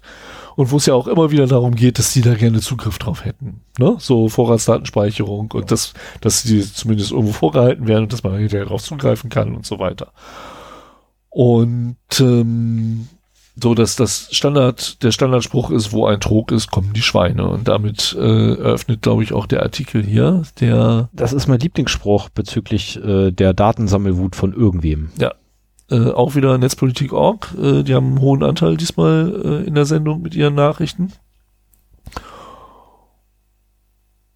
Und äh, ja, TechCrunch hat das berichtet, dass Hacker seit äh, mittlerweile sieben Jahren Zugriff auf weltweite Mobilfunknetze verschafft haben, um Metadaten abzugreifen. Ähm, zu den gespeicherten Verbindungsdaten gehören Informationen, wer wen wann anruft, zusätzlich äh, in welchen Mobilfunkzellen das Gerät eingewählt war, äh, um halt Bewegungsprofile zu erstellen, Standorte von Personen in der Vergangenheit nachzuvollziehen und so weiter. Und wie immer, wer genau der Angreifer war, ist nicht eindeutig bestimmbar. Ach Mensch, Ne, also das da, da wird doch mit. Sicherheit hier staatlich ru- russische, russische, russische von China finanzierte Hacker. Das, das, das mit, wird mit so Sitz, sein. Mit Sitz in Nordkorea. Natürlich. Natürlich. Ich Ja. sitze in Nord Nordkorea. Und Israel ist da bestimmt auch noch irgendwie involviert. Die sind ja auch immer, denen wird am meisten zugetraut. Ich glaube, so dem, dem Mossad wird einfach am meisten zugetraut, was solche Sachen angeht, dass sie die me meisten Fähigkeiten haben. Also ist zumindest so Ja. mein Markenimage vom Mossad äh, ist, äh, dass der halt so die, ja, die fähigsten Methoden hat, wenn auch nicht gerade moralisch die besten. Aber egal. Ähm, ja, und äh, Netzpolitik.org ist halt äh, auch ein politisches Magazin und da wird natürlich darauf hingewiesen. Und wenn dann erstmal eine Vorratsdatenspeicherung äh, da wäre, wäre das natürlich auch ein gefundenes Fressen. Dann müssten nämlich noch mehr Daten vorgehalten werden, die man dann halt abgreifen kann. Also mich überrascht die Meldung nicht, nur dass sie da irgendwie anscheinend jetzt jemanden erwischt haben, Ähm, ich bin mir sicher, dass da auch noch andere Leute in diesen Netzwerken sich tummeln und ebenso auf diese Daten wild sind. Ja, und äh, mit Netzpolitik.org geht's auch gleich weiter. Und ich bin mir sicher, dass das ein Thema ist, das im nächsten Logbuch Netzpolitik ausgehend behandelt wird. Äh, deswegen will ich auch nur kurz darauf eingehen, weil es mich selber erstaunt hat. Ähm, E-Evidence. Und zwar möchte die EU-Kommission Justizbehörden den Allzugriff auf Cloud-Daten in allen EU-Staaten erlauben. Das erinnert mich so ein bisschen an äh, diesen FISA. Act. Was? An FISA, ja. Genau, den, äh, wie heißt das? Foreign? Äh, Foreign Intelligence Security Act? glaube ich war's. Keine Ahnung. Wobei da geht's ja darum, dass auch auf Daten außerhalb von United States zugegriffen werden darf. Hier ist es ja quasi nur EU-intern. Ähm, und äh, da wird ziemlich geräuschlos so im Hintergrund daran gearbeitet, dass es äh, Richtern und Staatsanwälten viel leichter gemacht werden soll, eben elekt sogenannte elektronische Beweismittel über Grenzen hinweg beschlagnahmen zu können. Ähm, das ist mal wieder ein Thema der Datensammelwut von Ermittlungsbehörden. Ähm, ich finde das sehr bedenklich, wenn das so fernab der öffentlichen Diskussion passiert. Ähm, ich will gar nicht mal absch abstreiten, dass irgendwelche dieser Maßnahmen vielleicht sinnvoll wären, aber so in der Art, wie sie momentan durchgedrückt werden, ähm, gefällt mir das halt überhaupt nicht. Sowas muss halt, da muss es einen öffentlichen Diskurs drüber geben, was machbar ist und was nicht und wie viel Sicherheit wir wirklich brauchen und wie viel Sicherheit nicht mehr nötig, äh, nicht mehr möglich ist, weil es halt an eine flächendeckende Überwachung äh, grenzt. Und äh, ich bin bin mal gespannt darauf, was da noch an, an Berichten kommt. Ähm, das war habe ich heute gefunden und äh, muss das auf jeden Fall noch in die Sendung mit reinnehmen. Obwohl das das ist ja auch mehr Netzpolitik als jetzt IT-Security News, muss ich ganz ehrlich sagen. Ähm, und ich will auch versuchen, nicht in diese Ecke abzurutschen, weil da gibt es Leute, die das echt besser können. Ich bin ein großer Fan vom Lochbuch Netzpolitik und äh, freue mich über jede Sendung, die kommt. Und äh, Ja, ich freue mich da eigentlich eher weniger über die Sendungen, die kommen, aber das äh, liegt einfach daran, dass die selten mal positiv verlaufen ja, das- vom Inhalt her. Das, Das, wissen wir selber, das ist bei uns das Gleiche hier. Das ist- also das ist, also wir, haben- wir haben ausnahmsweise, also ab Ja, haben wir auch mal was zu lachen. Ne, wir haben auch was zu lachen. Das- ja, heute haben wir sogar eine positive Nachricht. das hat man bei Logbuch Netzpolitik auch. Es bleibt einem manchmal so ein bisschen im Hals stecken, aber ich lache da öfter. Also das ist äh, durchaus. Naja, so, einen habe ich noch, dann bist du dran. Ja. Ähm, da gibt's auch einen Funfact zu. Und zwar, äh, heute hat die CT berichtet, dass äh, Mäuse und Tastaturen von Logitech weitreichend angreifbar sind. Ähm, ihr erinnert euch vielleicht daran, dass ich vor ein paar ähm, Episoden schon mal über eine Mausjack-Attacke gesprochen habe, wo es eben auch darum ging, quasi so, ein so ein äh, ferngesteuertes Rubber Ducky äh, zu haben, dass man zum Beispiel auch über äh, also dass Mäuse auch in der Lage sind, Tastatureingaben zu machen. Und dass man, wenn man die Funkverbindung zu einer Funkmaus hijackt, auch problemlos in der Lage ist, äh, an das System Tastendrücke zu übergeben und eine sehr große Anzahl von kabellosen Geräten, also da ging es um alle, die nicht per Bluetooth an das Gerät angebunden sind, äh, damit halt diese Funkverbindung zu übernehmen und dann auch damit quasi gleich den Rechner mit zu übernehmen. Ähm, hier ist es auch so, dass ein Sicherheitsforscher äh, in Verbindung mit der CT stand und äh, die Funkverbindung etlicher Logitech-Geräte untersucht hat und dabei auf zahlreiche Schwachstellen gestoßen ist, ähm, die in der Lage sind, eben genau das zu tun und diese Funkverbindung entweder zu stören oder auch zu übernehmen. Ähm, wie gesagt, Mausjack ist nicht unbedingt was Neues. Der, der Umfang der angreifbaren äh, Geräte bei Logitech ist es wohl schon. Er hat wohl auch noch ein paar neue Schwachstellen gefunden, die bisher noch nicht erkannt waren. Zwei an der Zahl, meine ich. Also laut Artikel hat er zwei zusätzliche gefunden. Genau.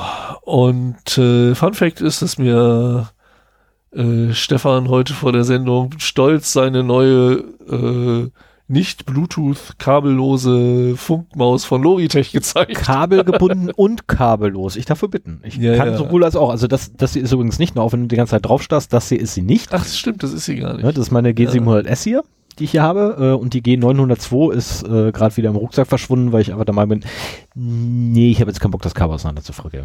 Also ähm, ich bin mittlerweile überall wieder auch auf Kabelmäuse gegangen, äh, privat, weil ich da, mir damit geringere Latenzen beim Game erhoffe, was also zumindest bin ich ein bisschen besser geworden. Das kann aber auch am Training liegen. Und ähm, auch dienstlich, weil mich das entweder das gelegentliche Laden nervte, so nach dem Motto, immer wenn man die Maus gerade brauchte, war sie leer. Ähm, oder aber äh, man muss halt Batterien auswechseln. Und äh, so sehr stört mich halt das Kabel nicht mehr. Äh, dafür habe ich halt eine Maus mit einer hundertprozentigen Availability, die nicht aussetzt, wenn man sie gerade am dringendsten braucht. Ähm, und vor dem Hintergrund dieser ganzen Mausjack-Attacken äh, kann ich auch nur dazu raten, äh, in Zukunft wieder vermehrt Kabelmäuse zu benutzen. Also grundsätzlich nehmt das Kabel. Ne, ähm, WLAN ist nicht sicher. Also alles, was irgendwie funkgestützt ist, ist einfach per se nicht sicher, weil jeder mithören kann. Und man hat dann Zeit. Also selbst wenn es Verschlüsse ist, man hat dann Zeit. Ich würde auch gerne noch mal was zu äh, Bluetooth-Mäusen. Vielleicht, ich brauche ja noch ein Thema für die nächste Sendung. Vielleicht gucke ich mir einfach mal das Thema an. Das Ähm, Bluetooth-Protokoll. weil nicht das Bluetooth-Protokoll, das wäre das wäre dein Thema. Die Sicherheit von Bluetooth-Funkmäusen oder Funkperipherie generell, weil das ist etwas, womit ich mich noch nicht wirklich beschäftigt habe. Immer hört man so, ja, Bluetooth ist ja auch nicht sicher, ähm, aber es gibt ja auch verschiedene Standards, die da äh, reinspielen. Und äh, vielleicht kann man ja auch prinzipiell sagen, dass Bluetooth 4 irgendwie äh, oder 4.1 besser ist als 3, worauf man achten sollte. Ich glaube, das könnte ich mir durchaus mal als Thema vorknöpfen. Dann solltest du vielleicht noch mit Alex reden. ja, vielleicht Also ist er schon wieder zurück. Der ist schon wieder da, ja. Ah ja, Der war schön. beim letzten Treffen war er mit bei. Ah ja. Und beim nächsten will er auch mit bei sein. Termin steht bereits. Ah, ja, schick mir mal zu. Ich glaube, da könnte ich auch. Und also ich, meine einzige kabellose Maus, die ich habe, ist halt die, die ich immer im Rucksack dabei habe, für den Fall, dass ich mobil arbeite. Es ist halt eine Bluetooth-Maus, in der Hoffnung, dass das ein bisschen sicherer ist als äh, diese, ja, eben nicht Bluetooth-Funkmäuse. Ja, Stimmt hier die Uhrzeit nicht. So, das waren die äh, Logitech-Probleme. Also das ist auch nicht auf Logitech begrenzt. Also diese spezielle Untersuchung war auf Logitech begrenzt, aber es gibt halt auch ganz viele andere Fabrikate, die ebenfalls unsicher sind. Äh, ich glaube, dass der URL war mousejack.com. Mal eben kurz eingeben, ob das stimmt, dann kann ich das in die Shownotes mit reinnehmen. Ja. Ja, genau. Mousejack.com werde ich mal hier äh, die Shownotes kopieren. Und da kann man sich auch angucken, welche Geräte zumindest in der Vergangenheit auch als ähm, verwundbar galten. So, dann habe ich noch eine. Stimmt doch, ne? Ja, genau. Jetzt bin ich nicht mehr durcheinander. Ähm, die British, British Airways hatte einen Sicherheitsvorfall zwischen dem 21. August und dem 5. September. Wir berichteten darüber. Ich habe es nicht gefunden. Also es kommt mir auch bekannt vor. Also ich weiß, dass wir äh, British Airways schon mal drin hatten. Da habe ich nämlich die Schote erzählt gehabt, dass ich lieben gerne ja mit, äh, immer versuche mit British Airways zu fliegen, um nämlich dann ähm, den Leadsinger von Iron Maiden äh, quasi als Piloten zu kriegen. Bruce Dickinson. Hä? Hello, my name is Bruce Dickinson and I'm your pilot. Das ist ja der einzige Metal-Head oder beziehungsweise also der kommt ja eigentlich, also ursprünglich Iron Maiden ist er, ist er eher so Hair Metal. Das sind immer die mit den langen Haaren damals gewesen und äh, das ist ja der einzige, der vom Berufswegen kurze Haare tragen muss und dementsprechend auch tatsächlich der einzige Metalhead, der kurzhaarig ist. Hat der noch einen Nebenjob als Pilot? Ja, der war Pilot bei der British Airways. Ja, war, aber der wird das jetzt nicht. ja das macht er mit Sicherheit noch. Ja, bestimmt. Das macht der, also nee, also tatsächlich, also während, während der gesamten Zeit, die, die, die äh, ich schon Iron Maiden höre, ist der Mann Pilot bei British Airways. Ah ja, okay.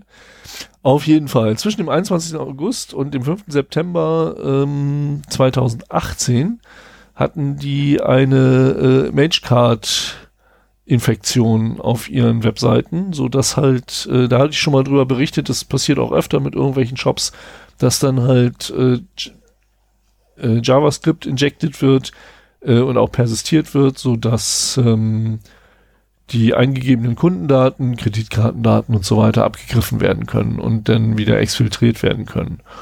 Und ähm, das war ja auch äh, eine Sache, die halt die British Airways äh, unter der GDPR zugeben musste. Noch sind sie ja in der EU drin.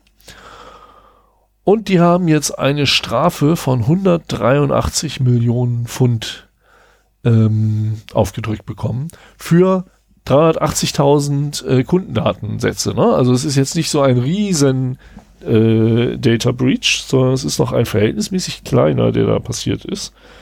Und ähm, ich finde das sehr interessant, weil man ja auch für seine Risikoanalysen bei personenbezogenen Daten einfach mal so ein bisschen Futter kriegt. einen realistischen Wert ansetzen muss. Ich finde das immer, ich finde immer so diese Angstszenarien so ätzend, wo halt gesagt wird, okay, personenbezogene Daten äh, können verloren gehen.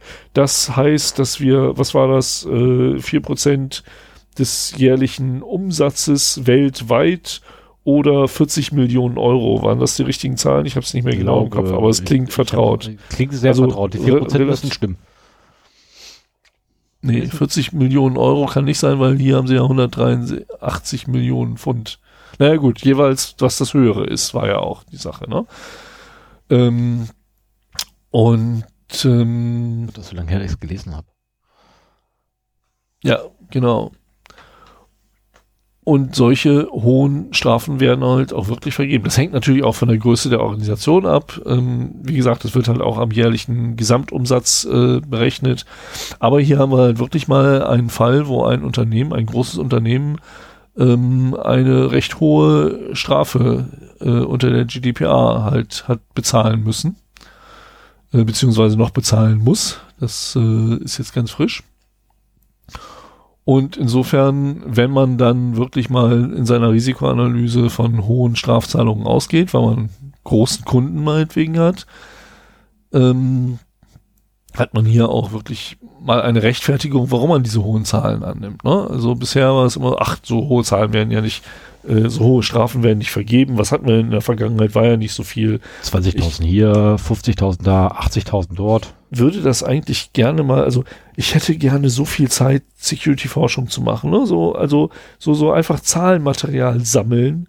Und das wäre halt auch so eine Sache, welche ähm, Strafen wurden bisher unter der GDPR ausgesprochen, also DSGVO äh, im Deutschen. Knapp über einem Jahr, ja doch, das würde sich mir da lohnen. Ne? Mal, gucken. mal gucken, Rückblick auf das Jahr, was da alles ist, aber da müsstest du halt die entsprechenden Quellen finden und äh, auch so ein bisschen in Verhältnis setzen. Also hier bei der BA müsste man dann halt den Jahresumsatz noch rausfinden, damit man halt so zumindest mal Daumenwerte hat, mhm. wie groß, äh, also wie viele äh, Daten sind verloren gegangen, was für einen Jahresumsatz macht das Unternehmen weltweit, wie hoch war die Strafe, ähm, vielleicht noch ein paar Informationen, um das Ganze mal in Relation zu setzen und dann ein, ein realistisches Szenario aufzusetzen, wenn man für sein eigenes Unternehmen äh, eine Risikoabschätzung macht und nehmen wir mal an, äh, das Bedrohungsszenario ist, dass personenbezogene Daten verloren gehen,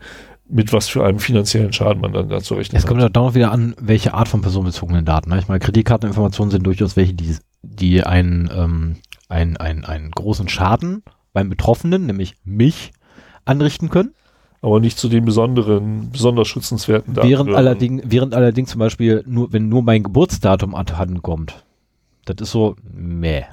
Ja, ich meine, also nur mein Geburtsdatum. Die, die DSGVO kennt ja auch so die besonderen, besonders schützenswerten Daten. Das ist halt so Geschlecht, äh, Gesundheitsdaten, politische Ein Einstellungen, Religionszugehörigkeit und sowas alles. Ich glaube, Kreditkartendaten sind da nicht bei. Bei den besonders schützenswerten? Ja. Nein. Nee, aber es gibt da ja trotzdem eine, eine Unterscheidung dann im, äh, beim rechtlichen, also sprich beim Rechtsstreit letztendlich. Ja. Na, weil wie gesagt, also wenn jetzt einfach nur ein Straßenname abhanden kommt, wiegt das nicht so schwer wie Kreditkartennummer plus Sicherheitsnummer plus Name plus Ablaufdatum. Ja, ja. Das ist halt auch. Also, ähm, also ich, ich kann jetzt noch ein bisschen reden, dann kannst du da von mir aus löschen. Du machst jetzt, das, das sieht so aus, wenn du dich bereit machst, Nee, nee, nee, das mache ich mit nicht. zwischenzufunken. Das mache ich nicht, äh, während wir das machen. Könntest du aber theoretisch. Aber ähm, also wie gesagt, das ist eine Information, die eher für, für ISBs interessant ist, die Risikoanalysen machen müssen. Ähm, ich bin ein Freund davon, in einem Sicherheitskonzept halt so, so Beispiel äh, Risiken beziehungsweise Beispielschäden. Man macht ja eine Business Impact Analyse, Risikoanalyse, da könnte ich auch mal eine Sendung drüber machen. Also man macht halt eine Analyse, was der Verlust oder die Verletzung von Schutzzielen für bestimmte Werte des Unternehmens äh, an Schaden hervorruft. Und hier hätte man jetzt schon irgendwie mal eine äh, einen Anhaltspunkt, was man ansetzen kann für den Verlust von bezogen, personenbezogenen Daten. Also auch da müsste man das noch wissenschaftlich betrachtet, müsste es genauer sein. Aber ich finde solche Zahlen interessanter als immer so dieses pauschale 4% oder 40 Millionen. Ja, es ist auch ein Je nachdem, was höher ist. So. Und jetzt halte ich den Mund Okay, und es geht weiter mit deinen News. wunderbar. Dann bitte ich dich auch, deinen, deinen Cursor da nicht mehr zu bewegen im Dokument, weil jedes Mal nämlich dein Name aufploppt und bei mir die bei mir alles überdeckt. Blöd, Mann. ja, da, also hinten am Zeilenende kannst du ruhig lassen. Aber ne, das ist nicht das Problem. So, äh, ich muss ganz kurz gucken, wo ich anfangen muss. Ähm, ich muss ganz kurz durchgucken, Arsch. oh, jetzt hör auf. Mann, das irritiert.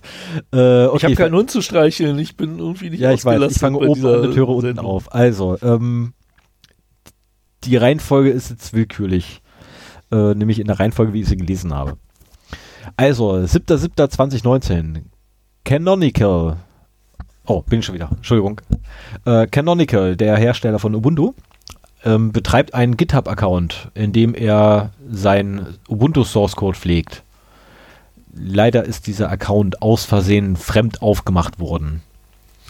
Ähm, das Ganze ist aufgefallen, weil derjenige, der das Ding fremd aufgemacht hat, äh, haufenweise Forks aufgemacht hat.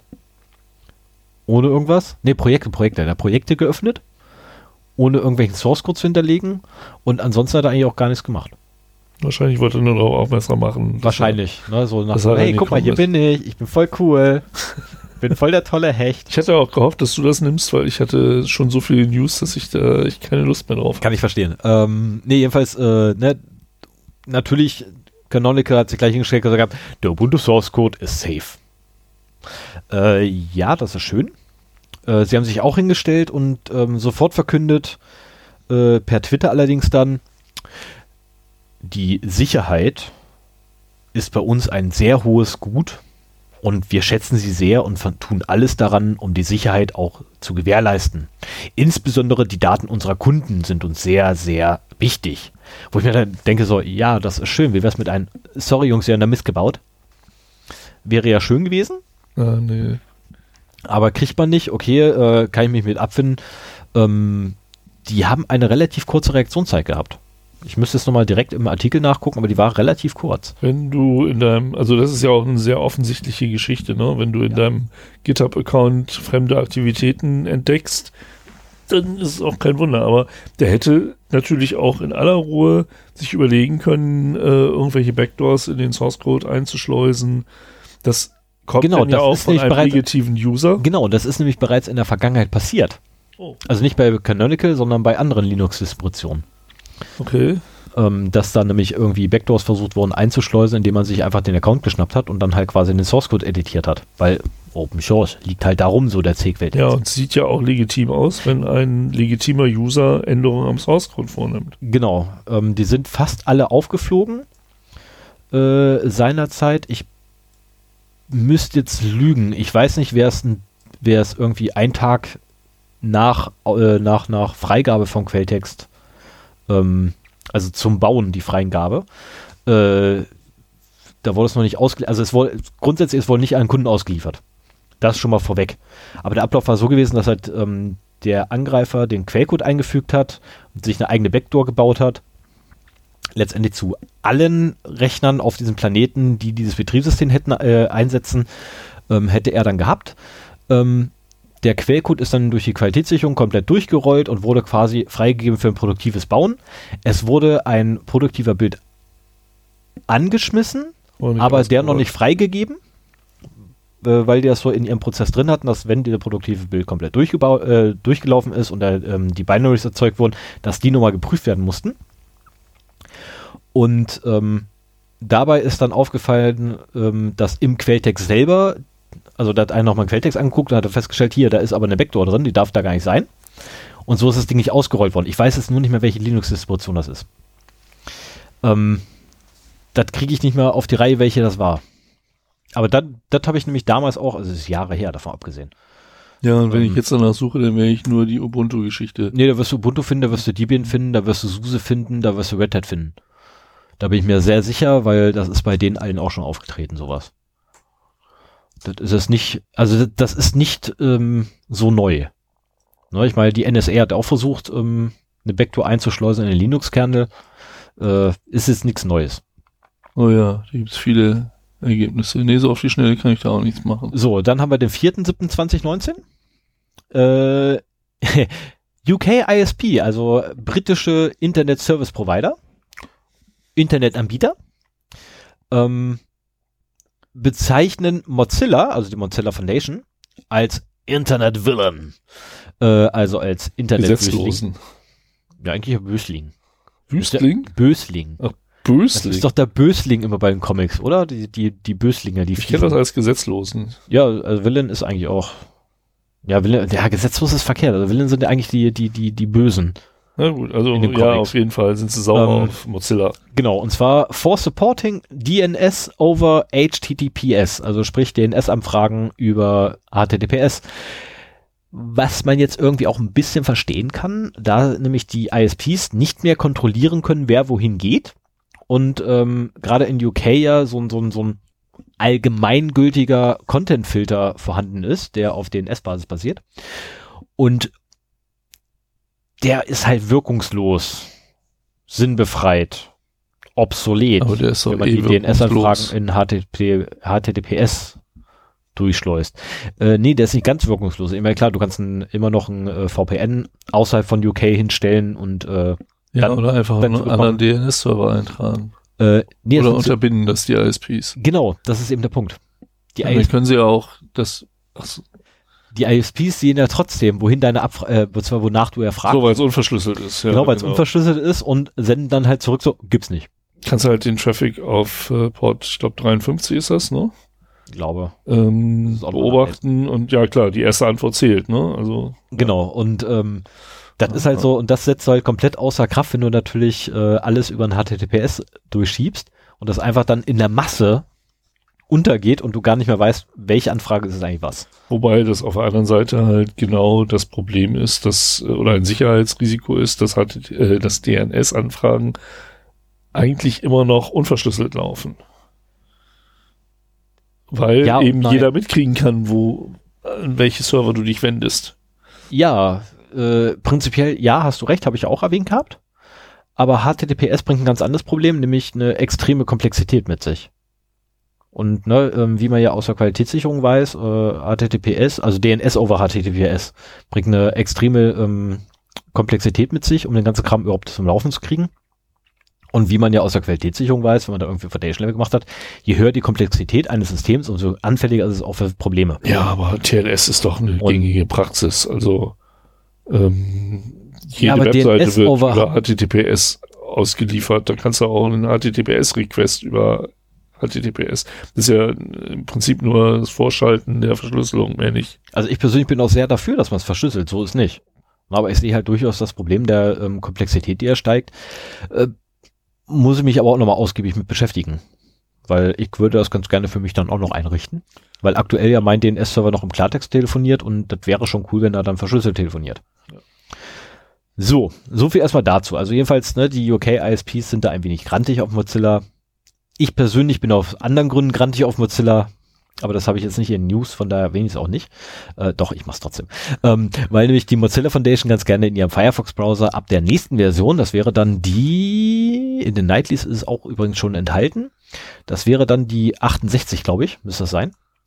Ähm, da möchten sie ganz gerne, äh, dass die Zertifikate vom Betriebssystem einfach mal so bei Zertifikatsproblemen mit importiert werden finde ich persönlich sehr scheiße, weil nämlich Man in the Middle äh, dadurch funktioniert, dass man ähm, Betriebssysteme, oh danke dir, äh, dass man Betriebssysteme äh, äh, letztendlich ein Zertifikat reinschmeißt, was einem selbst gehört und wo man dann quasi auch den Schlüssel dazu hat und dann lässt man einfach damit, also ja, letztendlich man öffnet Man in the Middle Attacken Hof und Tür und Tor. Ähm, vor allem, wenn man irgendwie wie meine einer auf einen USB-Stick einen Firefox Portable hat und der dann auch die Zertifikate vom Betriebssystem mit rein äh, mit importieren soll, finde ich nicht so gut. Ich meine, das ist mit Absicht nicht so viele Zertifikate hinterlegt. Ich habe da schon mit Absicht ein paar rausgeworfen. Also das ist, äh, da haben wir uns ja vor der Sendung schon ein bisschen drüber unterhalten. Ähm, letztendlich haben wir, ist das sowieso mit den vorinstallierten äh, Certificate Authorities immer so ein Problem. Du bringst, kriegst ja auch mit äh, Firefox schon einen Haufen ähm, Certificate Authorities, die denen vertraut wird. Und ob du da noch ein paar aus dem Betriebssystem nimmst oder nicht, ähm, ist, ist da schon fast egal. Ich finde nur, ja, dass nicht. die das bei der portablen Version nicht mit einbauen dürfen. Also eine portable Version ist ja gerade dazu da, unabhängig von dem Betriebssystem darunter zu sein. Ja, aber hier kommt jetzt die Krux. Du kannst es ja in der About Config kannst es abschalten. Mhm. Kannst du machen. Mit dem nächsten Update ist es wieder auf Tu. Ah, sowas ist auch ätzend. Genau, und das ist halt total nervig. Ich meine, ja, könnt ihr gerne einbauen, Leute, aber dann will ich das gefälligst dauerhaft abschalten können und zwar über Updates hinweg. Wird die About Config immer überschrieben? Der eine Wert. Ah. Das ist nur der eine Wert. Das ist so, so, äh, ja, das ist so blöd. Das ist genauso ähnlich wie hier der, der ähm, äh, Session Restore Memory oder so ähnlich, wie der heißt. Gibt es auch einen Counter für, den man, wenn man eine SSD besitzt, runtersetzen sollte, beziehungsweise hochsetzen sollte. Äh, weil dann mich auf, ich glaube, fünf Sekunden steht oder so. Was bedeutet, alle fünf Sekunden schreibt er alle Tabs, die du hast, raus. Mhm. Bei einer SSD echt blöd. Weil da kommt echt was zusammen. Also gerade bei einem Menschen wie meiner, einer, der jetzt aktuell, ich glaube, 30 Tabs offen hat in seinem Firefox. Und ich habe zu jedem. Vielleicht ist auch das Problem. Ich habe zu jedem Zeitpunkt habe ich in meinen Firefox-Dingern in der Regel so mindestens 10 Tabs offen. Also mein Telefon hat, glaube ich, aktuell 40, 50. Da müsste ich kurz nachgucken. Das du geht ja zum Glück schnell. Messi. Nein, ein ich bin Datenmessi. Ich bin Datenmessi. Ich bin tatsächlich 25, es sind nur 25. es sind nur 25 auf meinem Telefon aktuell. Und ja, da läuft auch der Firefox. Ähm, ja, ist halt, ist halt blöd. Also, wenn die das wenigstens so gemacht hätten, A, per Default deaktiviert, die Funktion, und B, die bleibt doch einfach so. Hätte ich keinen Schmerz mit, aber dadurch, dass sie das halt, ja. Bei Unternehmen könnte es durchaus interessant sein, das zu aktivieren, dass man halt. Richtig, äh, weil du dann nämlich die Unternehmens-CA mit reinpacken kannst, genau. die ja eigentlich nicht Bestandteil irgendeiner offiziellen CA ist. Ähm, Finde ich gut für Unternehmen, aber halt für, für Privatanwender ist halt so, so blödsinnig, weil das willst du als Privatwender eigentlich gerade nicht haben. Weil eigentlich willst du so wenig Zertifikate haben wie möglich, damit du nicht irgendwie in die, in die Verlegenheit kommst, dass da irgendeiner mit einem gefälschten Zertifikat um die Ecke kommt und naja, aber deine CA ist ja bereits in deinem Betriebssystem drin, deswegen guck doch mal kurz in dein Betriebssystem. Ach ja, stimmt, ja. Ha, jetzt darf ich die Seite aufgreifen und das Ding da oben wird grün. Genau. Ne, und das ist halt die Gefahr, die, die nicht nur ich da sehe, sondern auch mehrere andere, die sich mit solchen Sachen sogar noch besser auskennen. Aber ich gehe auch davon aus, dass es entweder bei Logbuch Nextpolitik auftauchen wird, ähm, oder, weil ich diesen Monat nicht dazu gekommen bin, überhaupt mal beim reinzugucken, ich wette fast drauf, dass, äh, dass der Fefe was dazu hat. Ich gucke da schon lange nicht mal rein. Der hat keinen RSS-Feed. Das ist verkehrt. Er hat einen RSS-Feed. Er hat einen? Er hat einen RSS-Feed. Es gibt einen RSS-Feed von Fefe. Ich hätte jetzt immer noch, dass es externe gibt, die sowas machen, aber es gibt den Fefe RSS-Feed. Mhm. Aber ja, der ist tatsächlich äh, extern erstellt, aber der ist, ah, das ist okay. der Fefe ja, gut, ist, und der ist sogar aktuell. Es gibt ja auch äh, äh, die Möglichkeit, Fefes Blog im Bildzeitungsformat zu gucken oder so. Ja, was auch sehr geil ist. Ja diverse was Leute, sehr, sehr geil ist. schöne also, Sachen bauen. Da gibt wunderbare CSS für. Ähm, sehr, sehr geil. So, machen wir mal weiter, 4.7. Ähm, 7-Eleven, eine japanische Unternehmenskette, äh, ähnlich wie, ja, womit vergleicht man die mal? Das ist so ein, so ein, so ein, so ein, so ein also in Thailand gibt's die Dinge an jeder, an fast jeder Ecke und du kriegst einfach alles. Die Dinge haben sieben, äh, nein, 24 Stunden, sieben Tage die Woche offen. Ähm, ich kenne von allen 7-Elevens, in denen ich jemals drin war, hatten zwei tatsächlich für eine Stunde am Tag geschlossen. Das war mitten in der Nacht. Irgendwann morgens um zwei oder Was drei ist denn oder das? so. Ähm, 7-Eleven ist so ein, so ein Einkaufsladen. Ofefe bietet wirklich einen RSS-Feed an, also er selber. Ja, sag ich. Okay. Wo du halt ähm, wirklich alles findest, also wirklich alles findest. Also vom, vom, vom, vom was zu essen, über Getränke, über Chips, über USB-Sticks, ähm, DVDs, CDs, ähm, Alles, was man nachts mal so brauchen könnte. Zu Songran findet man da auch Wasserpistolen. Alles, was man braucht. Ne, so, ein- so ein, also quasi so ein Tankstellenladen. Ähnlich wie hier, was ich real oder äh, nicht real hier. Äh. Ja, es gibt, es gibt ja in Deutschland nichts nichts Vergleichbares. Doch, so ein Späti. So ein Späti in Berlin quasi. aber als Kette. Nur als Kette.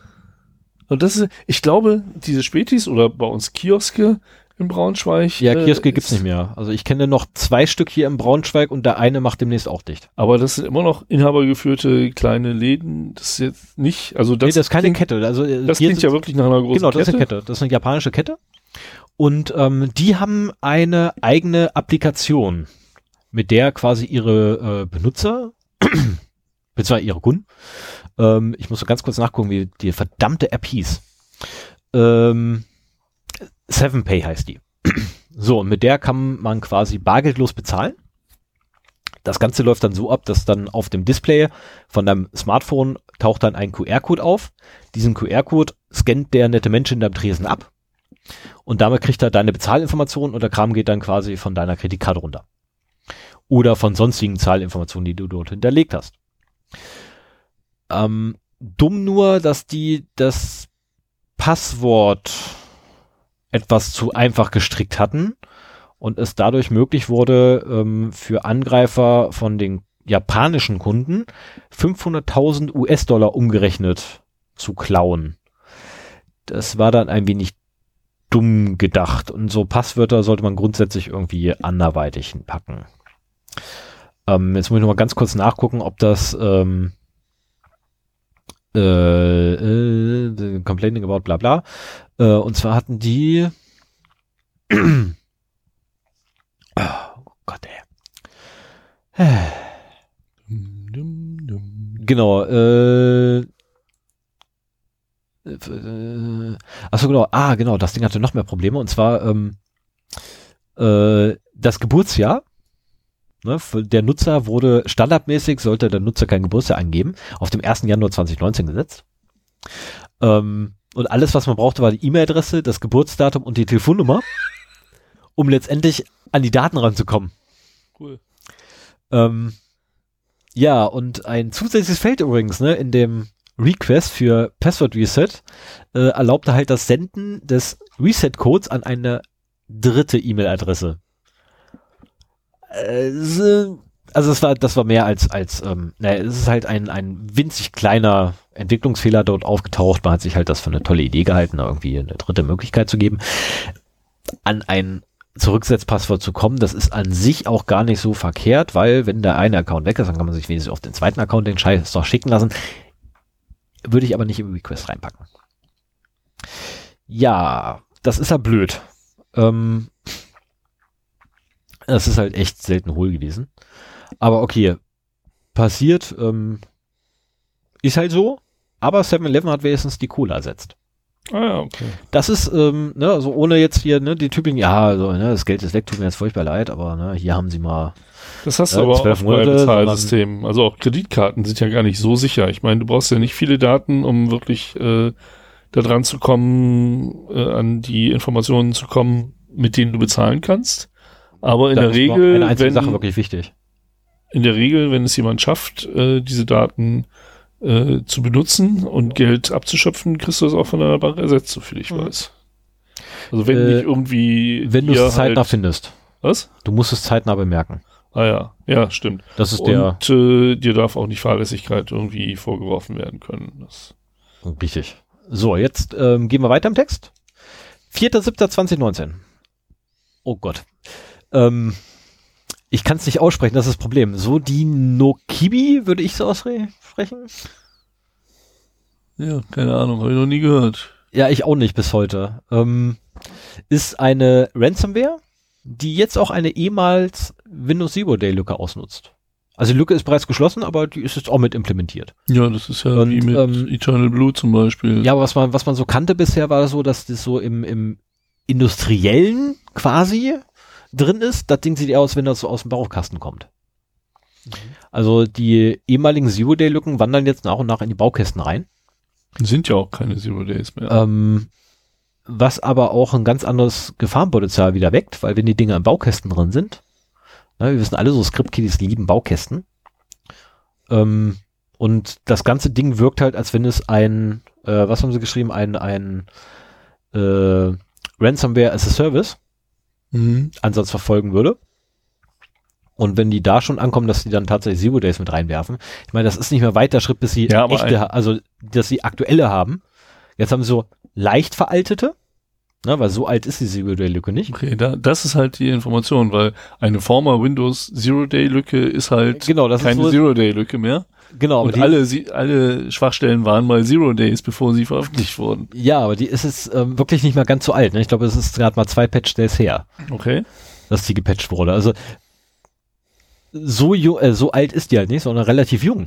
Ne, was halt so normalerweise nicht der Fall ist. Normalerweise so sechs, sechs Monate alte Zero Days, die irgendwie da reingebaut werden. Ne, so nach dem Motto, so, naja, vielleicht hat er ja den noch. Ähm, Also, aber, also wenn es um die offenen Zero Days geht.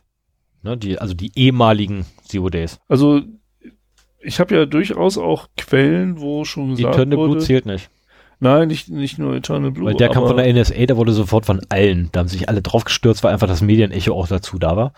aber es ist ja quasi das Kapital der Angreifer, dass sie an frische Schwachstellen kommen, die noch ungepatcht sind und äh, ähm, es gibt auch Studien, wo halt gezeigt wird, wann äh, Schwachstellen ausgenutzt werden. Und das ist teilweise schon Stunden nach dem Bekanntwerden. Also da werden halt Security-Patches äh, reverse engineert oder halt die äh, Proof of Concepts Ja, du hast, du hast aber da, in dem Fall hast du auch meistens einzelne Akteure. Na, du hast ja in der Regel hast du dort nicht irgendwie so ein System hinterhängen, was dann Ransomware as a Service beispielsweise anbietet, sondern nein, du hast dann irgendwelche Malware dahinter.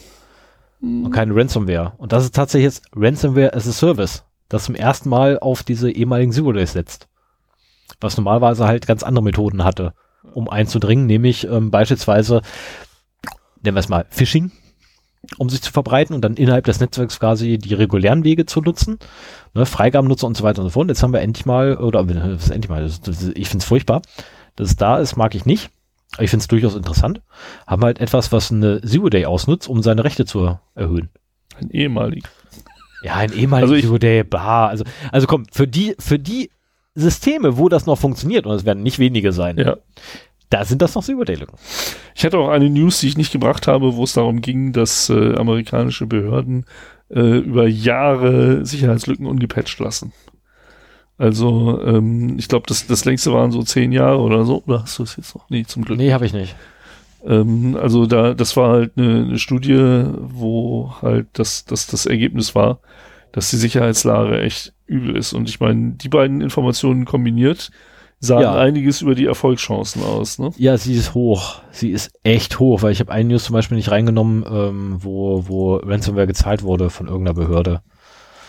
Ah, das ist natürlich echt blöd sowas, ja. Okay, machen wir aber mal weiter hier im Text. 29.06.2019. Ist ein bisschen älter. Ja, okay, passiert. Ja, aus dem Juni haben wir eh noch ein paar. Ne, Letzte ähm, Sendung war ja im Juni. SKS Key Server Network under, äh, under attack. Ja und nein. Ähm, Was ist denn das SKS Key Server Network? Das ist für äh, PGP-Schlüssel oder für PGP, ne, öffentliche Key-Server.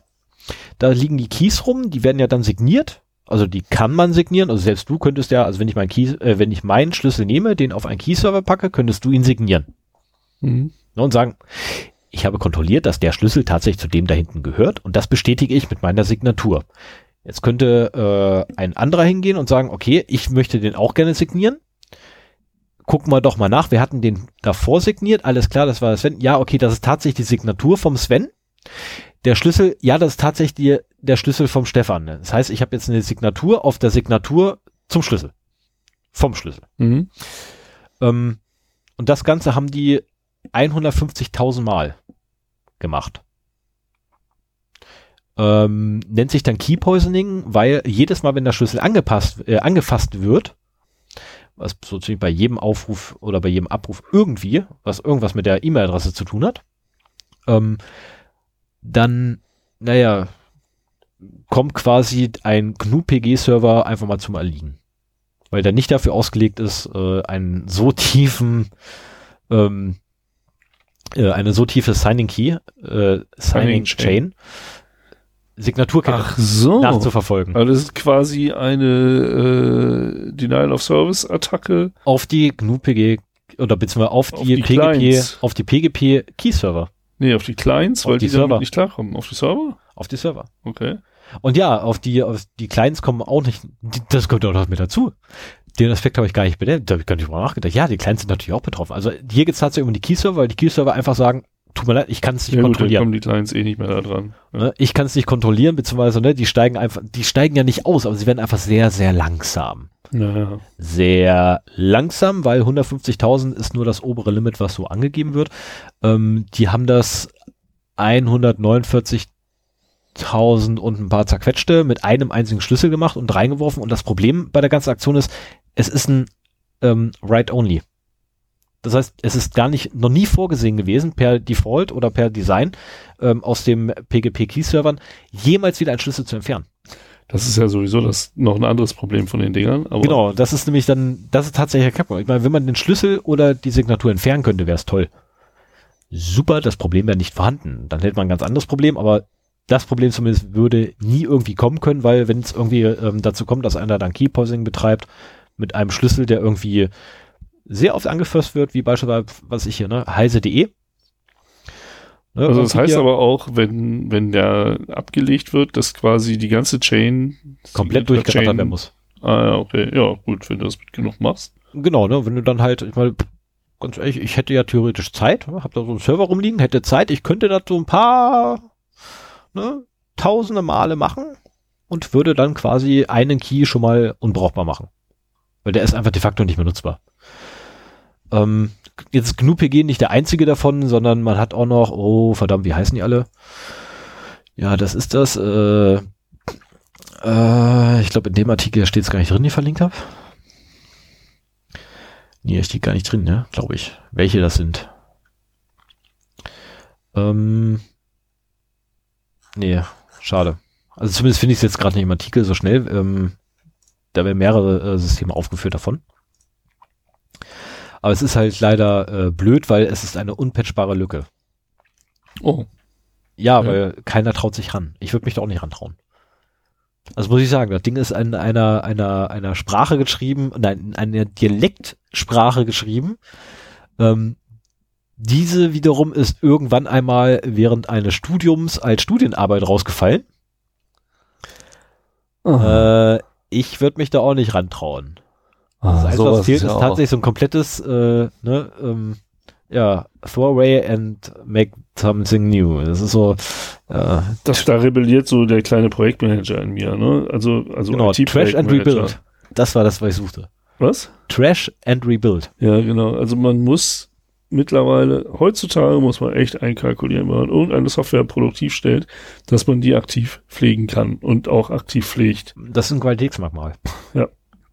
Und wenn du was fertigstellst und dann live stellst und dann irgendwie läuft das halt über Jahrzehnte und keiner kann die Sprache mehr, dann hast du ein Riesenproblem, wenn wirklich mal sowas eintritt.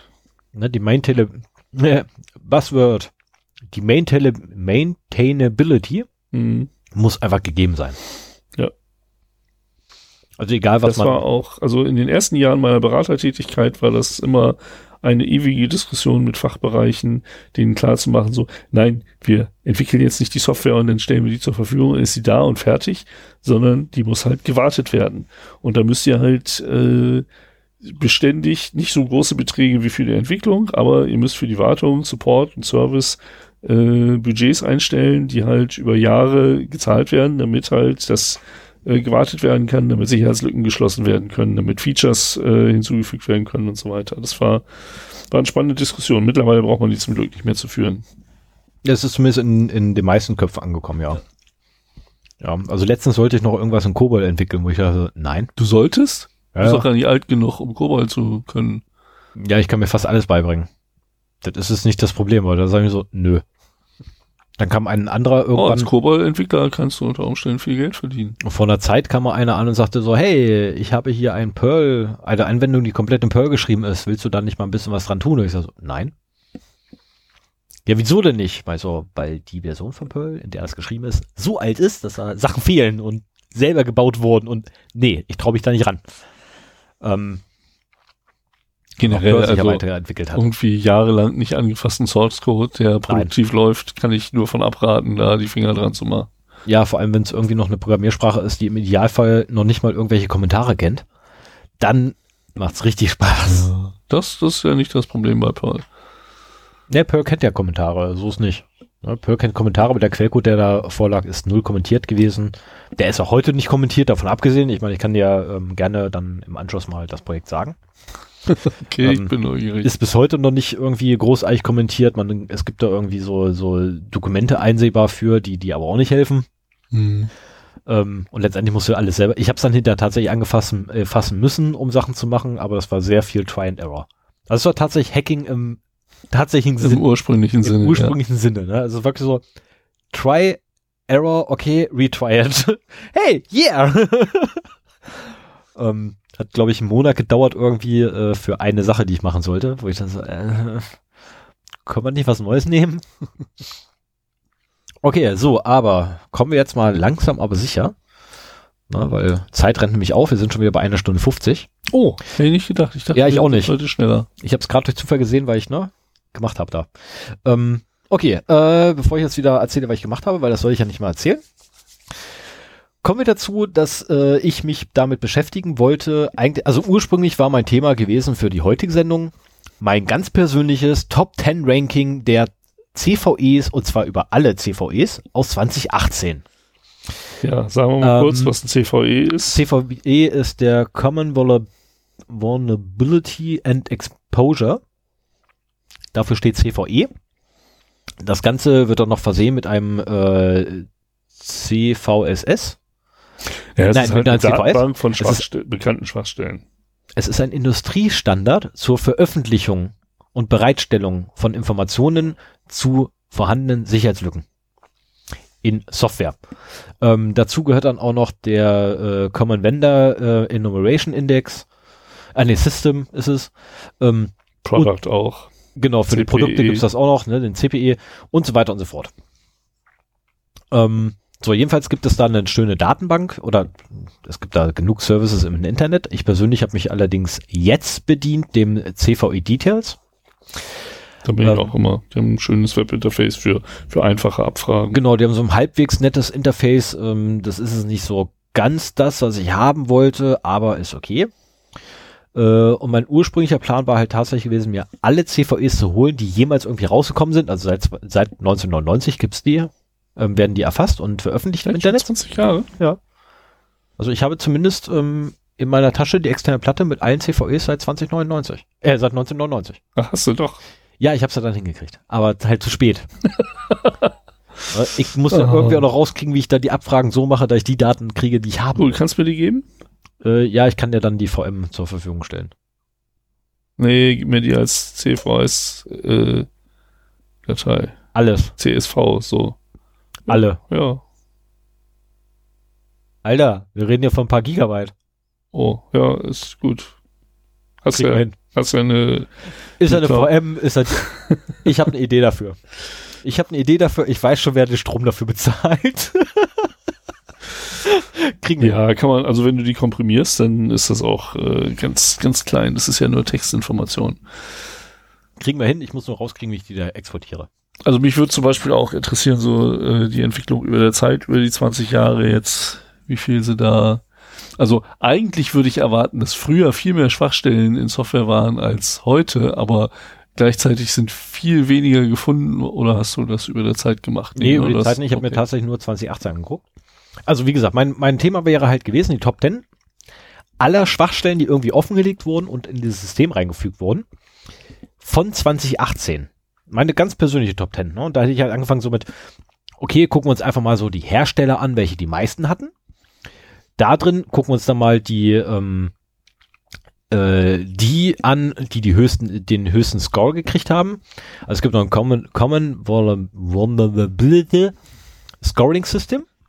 Äh, geht von 1 bis 10. Nee, von 0 bis 10. Ähm, 0 ist so, pff, ja. Ist egal. Ignorier's. Ist nur hier mal, ne? Ich habe hier eine Info, das könnte was sein. Bis hin zu 9, plus, 9 oder 10. Ähm, das ist mal echt tödlich. Ja, so Remote Code Executions oder Genau. sowas. Die haben zum Beispiel CFS S10. Richtig, oder Webcode Execution oder äh, was soll noch, ähm, Buffer Overflows sind da auch drin. Ähm, weil sie Potenzial haben zu einer Remote Code Execution. Also sind es meistens immer Sachen, wo das Risiko halt ähm, sehr hoch ist. Das sind auch die, die am liebsten exploited werden, wie wir, ich glaube, vor ein oder zwei Folgen mal gelernt haben. Nee, letzte sowieso nicht, aber vorletzte. Meine letzte war, war ja zu Ja. dem Thema. Ja, das wäre dann die vorletzte gewesen. Ja. Vor dem Big Brother Awards. Genau. Nächstes Jahr gehen wir hin. Ähm, Haben wir letztes Jahr auch schon gesagt. ja, ich weiß, aber dieses Jahr mal, dieses, dieses Mal, weil ich wirklich war. Ich bestelle uns die Karten. Und ich block uns den Termin. Ich krieg nochmal raus, wann der ist, weil, wie gesagt, am Ende des Videos erzählt es. Egal. So, kann ich jetzt endlich mein Thema machen? Ja, mach mal. Haben wir noch ein Thema? ähm, also, ursprüngliches Vorgehen war halt gewesen, ne? Top 10 aller ähm, Hersteller zu nehmen anhand der Zahl. Einfach nur die reine blöde Anzahl der CVEs, die ähm, eingetragen wurden in dem Jahr. Mir von denen dann alle rausgeben zu lassen mit neun oder mehr im Scoring, um dann dort wiederum meine persönlichen Top 10 rauszusuchen das ist ein bisschen sehr stark in Hose gegangen, weil ich dachte mir so, komm, ne, da muss es irgendwie eine tolle Möglichkeit geben, den ganzen Kram so zu suchen, dass du genau so ein Ergebnis quasi rauskriegst, nur die halt CVEs dann nochmal einzeln durchgehen musst. Wie viele, äh, über wie viele CVEs in 2018 reden wir denn überhaupt? Insgesamt, Ja. äh, insgesamt reden wir von äh, ein paar Tausender. Also sagen wir es mal so, allein die, meine persönliche Top 10 der, nein, ist verkehrt, nein, die Top 10 der Hersteller für 2018 sind 6482. Nee, es müssen mehr sein. Oracle und Apple sind ja schon mehr zusammen. Ja, Moment, Moment, Moment, Moment. Also erstmal grundsätzlich, du guckst gerade bei All Times. Ah, ja. Ah. Ne? Nimmst du eine Tabelle Ja, darunter, ja, habe ich das ja, sogar zusammengerechnet. Okay. Ne? Das sind nur die Top Tens und das ist halt 6482 Stück. Mit größer gleich 9 als, in, äh, als, als Score hast du nur 654 über. Und da siehst du dann auch schon das Problem, weshalb ich das dann nicht mehr hingekriegt habe, alle mal durchzugehen, mit meinem persönlichen rauszusuchen. Ähm, also jedenfalls, ich bin auf Probleme gestoßen. Ich dachte so, okay, das muss irgendwie eine Möglichkeit geben, sich diese Datenbank irgendwoher zu beschaffen und die lokal quasi, ohne dass ich ein Internet brauche, sondern irgendwie zu Hause im stillen Kämmerchen mein Notebook aufschlagen kann, wenn ich gerade auf dem Locus bin oder sonst irgendwie und einfach mal so CVEs lesen kann. Ähm, ich habe sehr lange gesucht, ich habe dann CVE Search gefunden, hab's völlig fehlinterpretiert und wieder weggeschmissen, weil mich einfach dieses MongoDB davon abge äh, dabei abgeschreckt hat. Sven hat mir das dann auch nochmal geschickt und ähm, ich habe dann gesagt, du, mich schreckt aber MongoDB ab und er sagte, ja, mich auch, deswegen mache ich es nicht. Und als er sagte, ja, mich auch, deswegen mache ich es nicht, weil wir, weil wir das nämlich so oft in der, äh, in der, in der Sendung nämlich haben, dass er mit nackten Arsch im Internet hängt, fiel mir also, Alter, du hast doch auch VMs, du Depp. Ich habe mir also mal eben so eine VM aufgesetzt, habe da den ganzen Kram gemacht mit besagten Ubuntu 18.04 aus der Hausmeisterei. Ah ja, und der MongoDB aufgesetzt. Genau, eine MongoDB aufgesetzt, ohne Anschluss ans Internet. Das Einzige, was ist, ist, ich habe den SSL, äh, den, den SSH-Port rübergegeben, damit ich da besser arbeiten konnte, Ja. weil einfach so auf der Konsole Copy-Paste aus Webseiten ist, Mhm. ist ein bisschen schwer, wenn du nur Textkonsole hast, damit du irgendwelche Befehle kopieren kannst. Mhm. Ähm, und bin dann allerdings äh, darauf gekommen, so ja, irgendwie ist aber dieses, dieses Abfrage-Ding sie nicht so ganz so gerade aktuell meins und ich habe jetzt nicht so richtig Lust, mich da so richtig tief rein einzuarbeiten. Ähm, ja, komm, guck's mal schnell nach, ob du da irgendwie eine schöne Oberfläche für finden kannst. So eine. Also, und wenn es eine Quick and Dirty ist, wo du halt so, ne, Für die die MongoDB, die du dann hast. Genau, wo du einfach mal so durch die ganzen Tabellen zumindest durchgehen kannst, wobei es ja keine Tabellen, ja doch sind Tabellen, durchgehen kannst, ähm, habe ich gefunden gehabt und dachte so, go, gut, okay, ist super, aber du willst ja nicht aus dieser VM raus. My MongoDB Admin. wahrscheinlich. Nee, das nennt sich dann äh, CVE Search MT oder so ähnlich. Ach so, ah, okay, also quasi Ähm, schon für genau das Genau, also genau für, für, ah, dieses, für dieses CVE Search äh, Interface dann quasi, also ein Interface oben drauf nochmal gesetzt. Dazu super, kannst du nutzen. Bin dann allerdings halt darauf gestoßen, dass ich kein Bild mehr hatte. Hab mir den X-Server installiert, hab mir GNOME installiert, hab mir all möglichen Scheiß installiert und ich hatte nie ein Bild. Beim Hochfahren ist mir die VM immer eingefroren. Und wie gesagt, ich dachte halt, ich bin zu blöd. Habe also innerhalb der letzten 14 Tage, 14, 15, 16 Tage irgendwie, die ich da rumgefuscht habe, habe ich also locker 30 Mal so eine VM neu gestartet. Also nur das reine Neustarten. Ähm, davon abgesehen übrigens, das Befüllen der MongoDB dauert knapp einen Tag. Ui. Das initiale Befüllen. Das Updaten geht schnell. ah, das dauert nur so eine Update, Stunde. Update ist dabei. Oh, oh, Stunde ist natürlich auch nicht Bei wenig. 100 Mbit. Okay. Der Flaschenhals ist die MongoDB. Ach, Nicht die Datenmenge. die lokale MongoDB. Ja, tatsächlich die lokale MongoDB war bis jetzt bei mir immer der Flaschenhals. Ähm, ich weiß noch nicht genau warum. Das kann daran liegen, dass es in der VM ist, was eine Datei ist, worin da dann eine Datei, aufgrund der Verschachtelung, Mhm. Äh, die da stattfindet. Das kann auch sein, dass der Datenträger ist, weil ich eine externe USB 3 Platte nehme als äh, Speichergerät, weil da sind halt 300 Gigabyte frei. Ich wusste ja nicht, wie groß das wird. Das kommt auch mit dazu. Ich hatte ja keine Ahnung, welche, von welcher Datenmenge ich überhaupt rede. Ähm, jetzt kann ich sagen, wir reden hier von knappen 2,1 Gigabyte. Also, Ah, ja. ne, also die MongoDB selber ist nicht groß und ich darf nicht ins Auge fassen. Und das juckt grad wie Sau. Ähm, und äh, oh, das juckt echt tierisch. So, hoffen wir mal, dass es geht. Halbwegs. Und äh, jedenfalls hatte ich da wirklich massive Probleme und vor zwei Tagen, dann hat es mir echt gereicht, habe ich dann Schnauze voll gehabt. Ich habe es dann endlich zum Laufen gekriegt. CVE Search und ein Ubuntu Desktop System habe ich da jetzt drüber geworfen. Es funktioniert. Es läuft, ich krieg ein Bild, wunderbar, ich könnte, ich hätte dann also in vier können. Wochen ein Update. Das ist meine mit den Hoffnung. neuesten Erkenntnissen. Das ist meine Hoffnung, dass ich in vier Wochen dazu ein Update geben kann und auch äh, so, ne, ähm, hier mach mal richtig. Äh, Das wohl eher weniger, weil MongoDB bin ich echt nicht so. MongoDB bin ich A kein Freund, weil die zu oft bei uns in den News auftauchen und B auch nicht so. Ja, aber wenn du Ähm. sie nicht am Internet, ans Internet hängst, dann kann es auch nicht ungeschützt im Internet hängen. Das ist ja immer das Problem, dass die halt mit den Default Credentials im Internet hängt oder auch ganz ungeschützt. Richtig, aber du hast auch, ähm, also da, da habe ich wirklich gelacht. Ich habe dann auf die Seite von MongoDB selber geguckt, weil ich ja auch ne, äh, MongoDB unten verlinke. Äh, und zwar einmal die Wiki-Seite, also in der Wikipedia und einmal auch den Hersteller selber, die eigene Seite. Und da steht allen Ernstes drauf, äh, dass er, äh, Moment, das, das, das, das muss ich zitieren, das ist so geil. Ähm, also wir, wir erinnern uns, MongoDB ist eine der häufigsten Datenbanken, die wir finden, weil sie mit dem nackten Arsch im Internet hängen. Best in Class Security. Damit werben die. Wahrscheinlich haben sie äh, auch völlig ausreichende Security-Features, die halt nur nie benutzt werden von den Leuten. Die Ja, es ist allgemein, also allgemeiner Konsens war bisher immer von dem, was ich immer so gehört habe über MongoDB, ähm, die sind echt klasse, wenn die Leute einfach mal das Admin-Handbuch lesen würden. Da steht sogar drin, wie man sie absichert. Glaube ich sofort.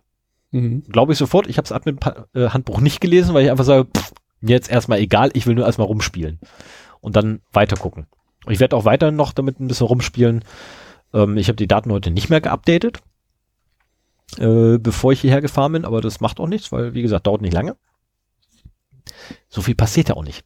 Das ist das Schöne. Wenn du einmal initial befüllt hast, läuft's. Mhm.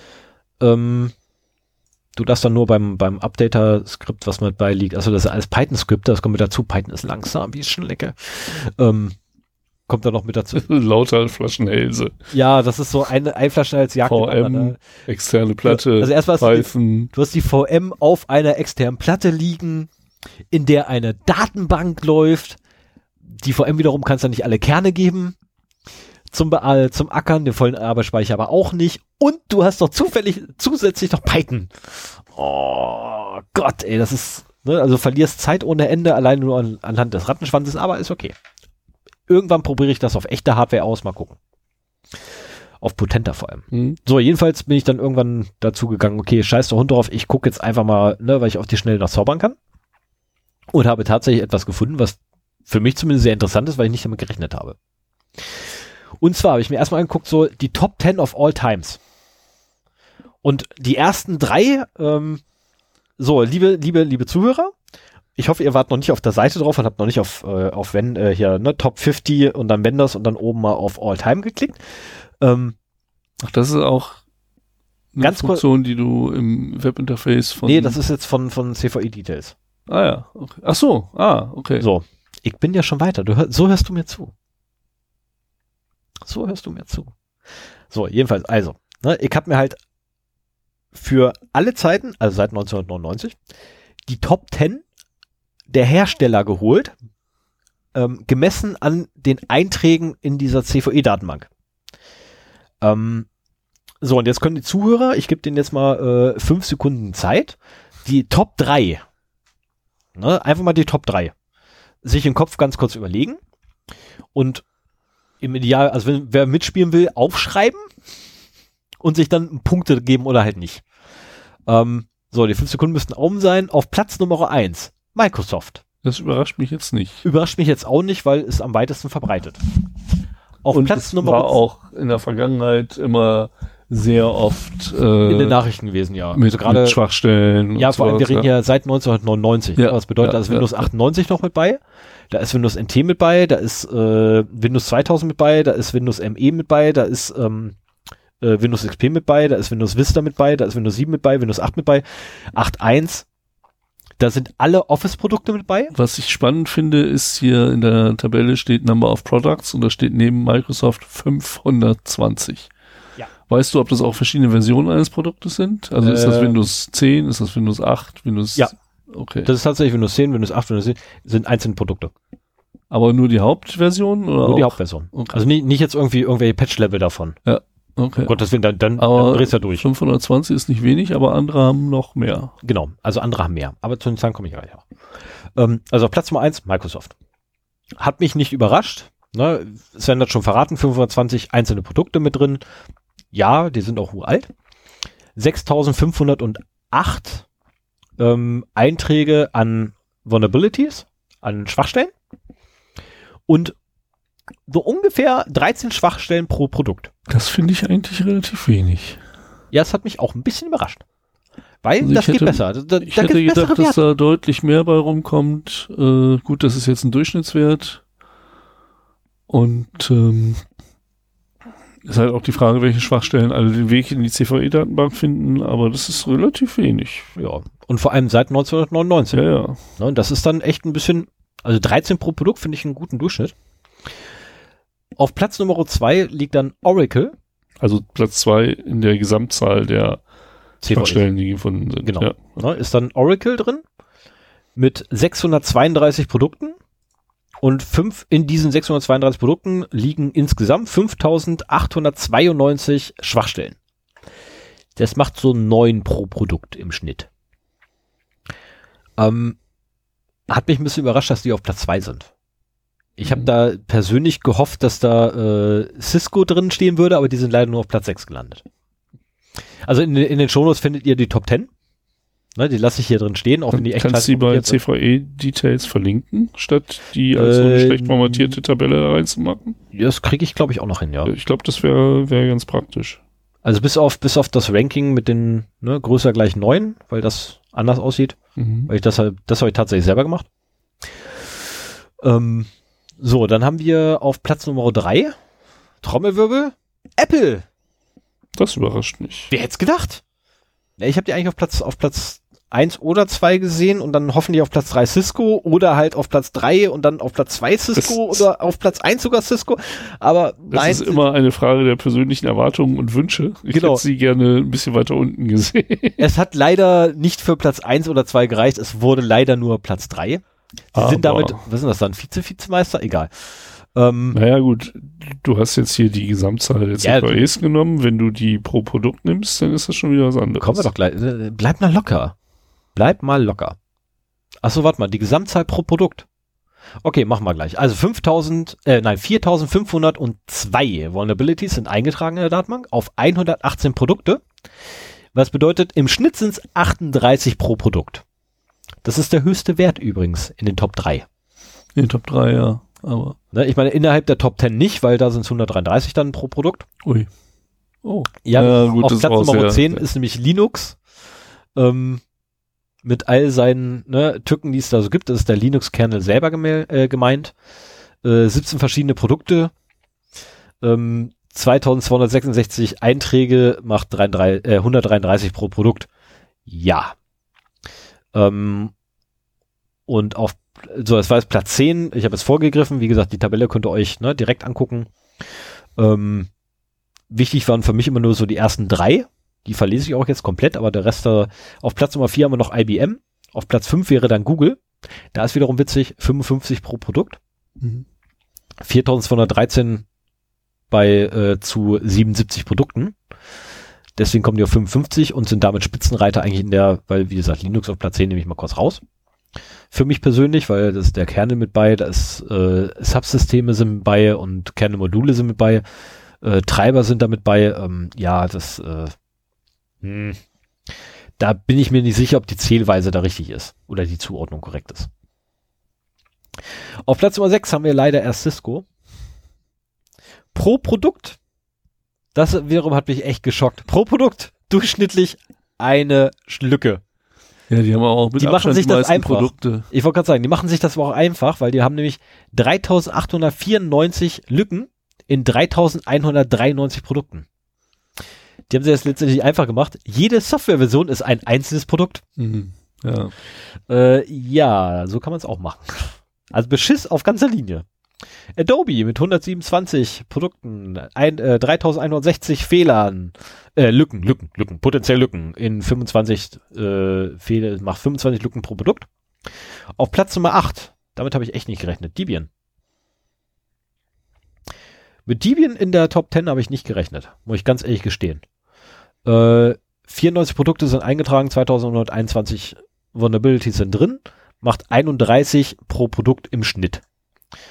Äh, bei den ganzen Linux-Distributionen ist allerdings zu erwähnen, weil die gleich nochmal kommen, äh, dass dort wiederum auch einzelne Pakete mit, gena äh, mit genannt werden. Äh, das fällt ja, klar, die in den Distributionen halt enthalten sind. Genau, ne, die werden halt einzelne Pakete und wenn die halt in zwei Distributionen drin sind, dann beide Distributionen quasi denselben CVE-Eintrag mhm. für dasselbe Paket in derselben Version. Also mh, weil halt auch die Versionierung ab, äh, voneinander abweicht und die Benamung abweicht. Aber was ich gut finde, es sind nur 94 Produkte betroffen. Seit 1999. So, dann haben wir auf Platz Nummer 9 Red Hat 290 Produkte, 2661 Lücken, 9 pro Produkt im Schnitt. Da möchte ich fast behaupten, dass wir auch wieder ein bisschen beschissen haben. Ich habe bei Red Hat nicht reingeguckt, weil die mich einfach nicht interessiert haben. So, Platz 10 hatten wir gerade Linux. Das war jetzt auf All Times, also seit 1999 bis jetzt. Also bis Stand äh, heute um, oh verdammt, 12, 11?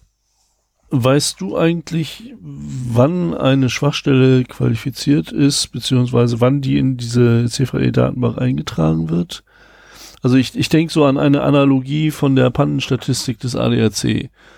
So, ähm, früher war es ja so, dass die ADAC-Pannenstatistik recht gute Aussagekraft darüber hatte, wie äh, wie so die Verfügbarkeit von Autos äh, aussieht, bis dann die Hersteller angefangen haben, eigene Pannenservices zu implementieren, äh, so dass die Fahrzeuge, ähm, wenn sie liegen geblieben sind, halt äh, nicht mehr dem ADAC, sondern dem entsprechenden Pannenservice des Herstellers ähm, ja, ich glaube, ich weiß, worauf du hinaus möchtest. Ähm, in Amerika sind sie, sind Hersteller gesetzlich verpflichtet, sie dem NIST zu melden.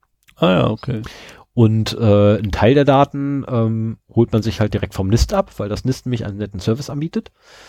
Ähm, National Internet Security Task Force ist das NIST. Mhm. Äh, und fast jedes Land auf diesem Planeten hat tatsächlich ein eigenes NIST. Habe ich rauskriegen können. Hat mich sehr verwundert. Und ähm, also zumindest die großen Länder, ne, die im Internet auch so vertreten sind und von dem man öfters hört, haben halt tatsächlich alle eigentlich eine eigene Art von NIST. Ähm, und das NIST in den USA, zu finden unter NIST, NIST, N-I-S-T.gov, G-O-V, ähm, vertreibt äh, oder beziehungsweise bietet an, ein äh, Download aller bei Ihnen gemeldeter äh, Vulnerabilities nach CVE. Okay, das ist aber eine Untermenge der gesamten CVE-Datenbank, weil aus anderen Ländern auch noch Sie sind, kommt. genau, aus anderen Ländern kommen auch welches, weshalb ja zum Beispiel auch CVE-Search mehr als eine Quelle hat.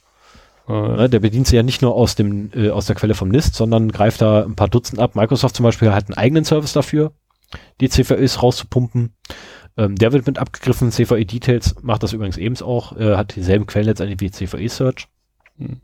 Also das heißt, dass ein Bug Bounty Programm nicht verhindert, dass Schwachstellen äh, in der CVE-Datenbank landen. Nein, tut's nicht. Okay, weil das war immer so mein, mein Verdacht und auch ein Neben, ein positiver Nebeneffekt im Prinzip für die Herstellerfirmen, wenn die sagen, wir machen ein eigenes Bug-Bounty-Programm. Ähm, Bedingung ist keine Veröffentlichung der Schwachstelle. Ihr meldet das, wir beurteilen, ihr kriegt Geld und haltet die Schnauze.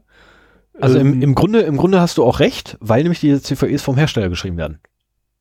Ah ja, okay. Das ist, also im Grunde hast du recht. Ja, also ne, es dringt nichts mehr nach außen, bevor der Hersteller sagt, ich schreibe das jetzt nach draußen. Also ein CVE kommt direkt vom Hersteller und nicht von denen, die das meinetwegen entdeckt haben? Die meisten kommen tatsächlich mittlerweile vom Hersteller selber. Okay.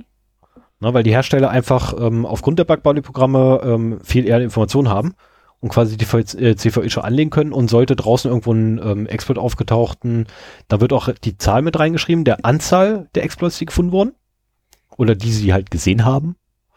Ähm, jetzt ist übrigens der Witz daran, ich habe bei allen äh, Vulnerabilities oder beziehungsweise allen äh, weiteren Rankings, die ich jetzt habe, äh, gibt es nicht eine einzige CVE-Eintrag mit ähm, einem äh, Exploit draußen in der freien Welt. Aha. Der da irgendwie bekannt wäre. Dieser Gut, das wird aber auch nicht aktualisiert, sprich, das ist zum Zeitpunkt der Veröffentlichung. Genau. Okay. Gehe jetzt auch erstmal von aus, dass da keine Aktualisierung mehr stattfindet. Zumindest habe ich da keinen. Das wäre auch zu viel Aufwand. Also keine wenn du nee, das solche wär, Zahlen aktuell halten willst. Ja, von dass da Datenmengen gehen, das ist von gut und böse. Ne? Ich meine, wir reden ja von CVE für Eternal Blue und äh, genau das. Ich meine, alleine so einen rauchenden Zähler, weißt du, so wie früher die Webpage-Counter. äh, 6, 11, 15, 19, 23. Also das ist allein schon 23.000 also über 23.000 Einträge nur die ersten fünf mhm. Hersteller of all times. Äh, die alle aktuell zu halten, dauernd, ist quasi unmöglich. Das System möchte ich sehen, was ja, alle CVEs ja. aktuell halten kann. Also sind das die Anzahl der gefundenen Exploits zum Zeitpunkt der Veröffentlichung. Genau. Ähm, so, dann mal ganz kurz weiter. Mal weg hier ne, von über alle Zeiten. Brauchst du nicht. Ich verlinke die gleich. Ja, aber die so kann ich besser sehen. Ja, du musst sie nicht sehen. Ich verlese sie dir. Du Vogel. Ähm, so, dann hatten wir, äh, hab ich, bin ich weitergegangen, Top 10 aus 2018, weil mir einfach die Anzahl zu viel war. Ne, das, das, das geht nicht. Ja. Also, ne, bei, wie gesagt, die ersten fünf sind schon über 24.000. Das ist einfach zu viel. Zeitraum, der auch nicht, der nur be beschränkt aussagekräftig ist. Ne? Genau, also dachte ich so, komm, nehmen wir nur mal das letzte Jahr, ne, weil das Jahr ist abgeschlossen, da kommt nichts mehr dazu und wir waren da schon auf Sendung. Ähm, das war eigentlich so die Hauptmotivation, so, das liegt noch nicht so weit zurück. Ähm, könnte man vielleicht noch was mit anfangen mit den Infos? Weiß auch immer was, keine Ahnung. Soweit habe ich dann nicht weitergedacht. Wie so oft. Ähm, und habe mir dann quasi die Top 10 rausgeholt, äh, der Hersteller anhand ihrer Anzahl der Vulnerabilities. Vulnerabilities. Oh, Schwachstellen. Genau, Schwachstellen.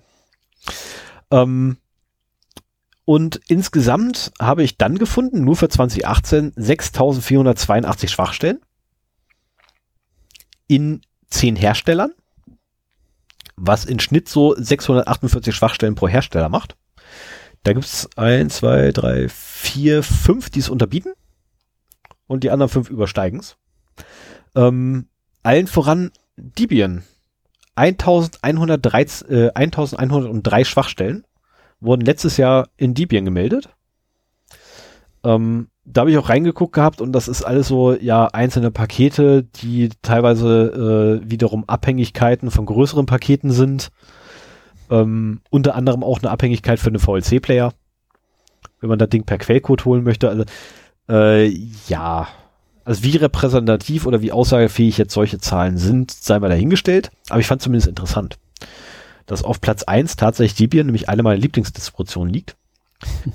Äh, jetzt könnte Ja gut, man mit allen Produkten, ne? Gut, also Genau. mit allen Produkten, die in 2018 halt noch da und gefunden wurden. Ja. Also jetzt, jetzt, jetzt könnte man natürlich auch argumentieren, okay, also 1113 Sicherheitslücken wurden gefunden und geschlossen.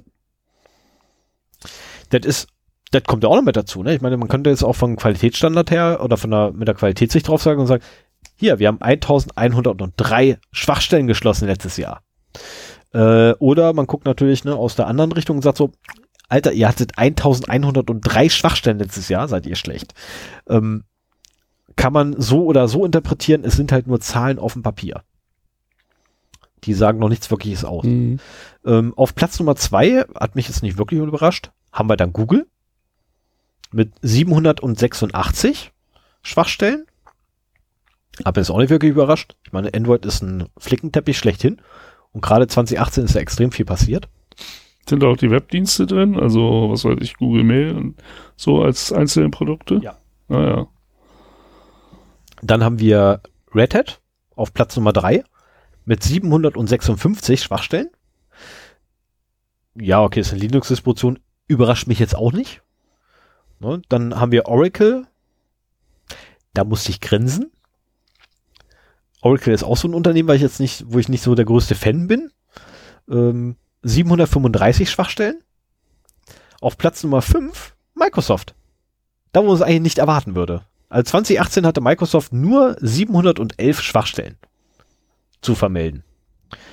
Ähm, und dann erst kommt übrigens Canonical mit ihrem Ubuntu, ähm, oder der Herausgeber von Ubuntu, mit 619 Schwachstellen. Dann erst IBM mit 600 Schwachstellen. Was ich witzig finde, weil ich habe da drin den, die, die äh, TPM-Lücke nicht gefunden. Mhm. Finde ich schade. Aber da kann es auch sein, dass die von 2016 oder so war und sie deswegen drin nicht aufgetaucht ist. Ähm, auf Platz Nummer 8, ach, einer meiner Lieblinge, Cisco. 427. Ich habe jetzt gedacht, dass der es in die Top 10 schafft.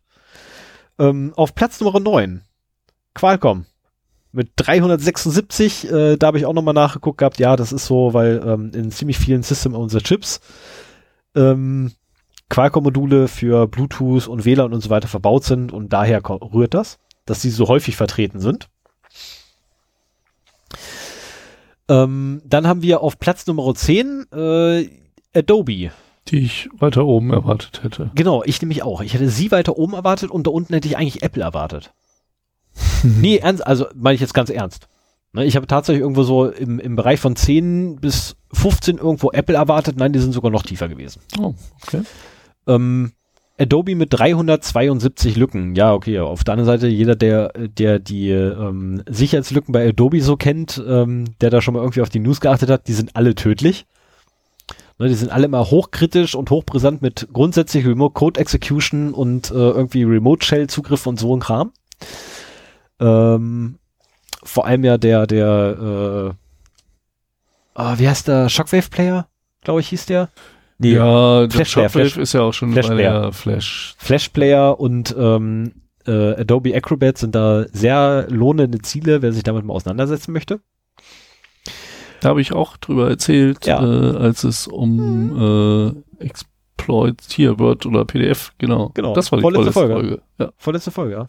So, und damit haben wir in der Top 10 aus 2018 eine Gesamtzahl von 6482 Schwachstellen.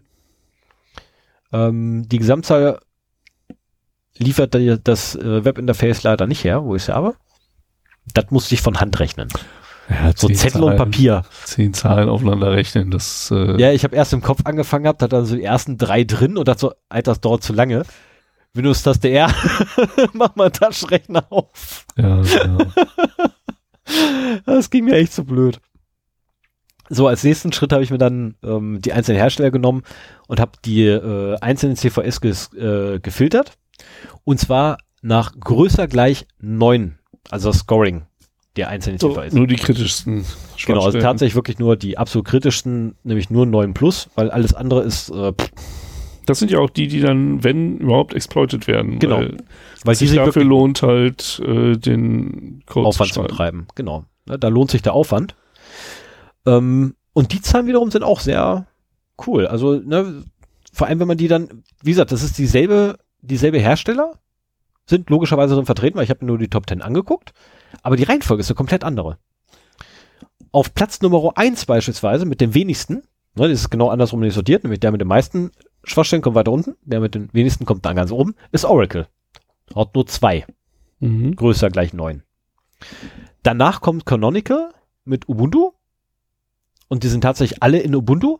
Acht. Mit irgendwelchen Randpaketen, von denen ich noch nie im Leben gehört habe. Naja, doch, drei davon kannte ich, weil ich die selber schon installiert habe. Auf Platz Nummer drei kam IBM mit elf Schwachstellen, größer gleich neun. Auf Platz Nummer vier ist dann Red Hat mit 23. Dann haben wir auf der 5 Debian mit 24. Also sehr dicht gefolgt ist der Red Hat. Ähm, und ein bisschen abgeschlagen, leider, weil doppelte Anzahl ist dann Cisco auf Platz 6 mit 48 Schwachstellen. Ich glaube, das Ranking muss ich echt nächstes Jahr normal machen und dann gegeneinander legen. Das ist, hast du recht, ja, das ist. Ja, also super. das so so Datenanalysen äh, finde ich ja sowieso spannend. Da Oh, da könnte kann man ich noch eine den- ganze Menge mehr. Jahr kann ich auch noch so einen Graph mit rein, so, so, muss, muss ich das aufs Datum achten, dass ich ungefähr dasselbe Datum habe, und dann kann ich doch so einen Graphen zeichnen und in die Shownotes mit reinpacken.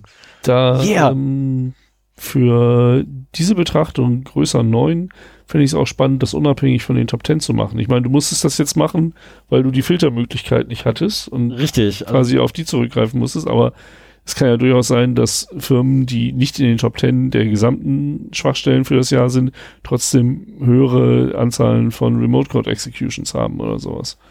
so, ganz schnell, ne? also ich Ja. habe jetzt noch eins, zwei, drei, vier Hersteller. Komm, die kriegen wir noch durch. Ähm, alter Schwede, passt tatsächlich, unfassbar. Ich hatte eine Theorie auf der Fahrt hierher und die bestätigt sich gerade. Mhm. Äh, auf Platz Nummer sieben haben wir dann Google mit 104 Schwachstellen. Größer gleich neun. Hm? Auf Platz Nummer 8 Adobe. Okay, verwundert jetzt nicht. Auf Platz Nummer 9, also der zweitschlechteste, ist da Microsoft. Und der schlechteste von allen ist der, mit dem wir alle in der Hosentasche rumlaufen, Qualcomm. Also wir laufen alle mit wandelnden Sicherheitslücken durch die Gegend, weil meistens in Hardware die Problematik steckt bei denen.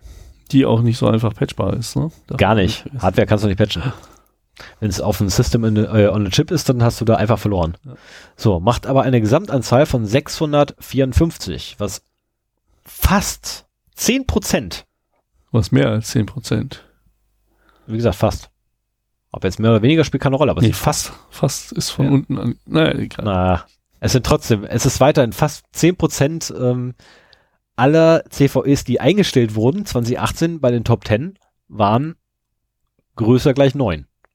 Im- Vom Scoring her. Das ist nicht wenig. Ja. Das ist nicht wenig. Also, Und genau das nämlich, ne? Das ist nicht wenig. Ich meine, ja, das ist über 10%, keine Frage, aber es ist halt an 10% dran und das war mir eigentlich wichtiger. Und die Theorie hatte ich halt, ne? dass ungefähr so 10% sein müssten.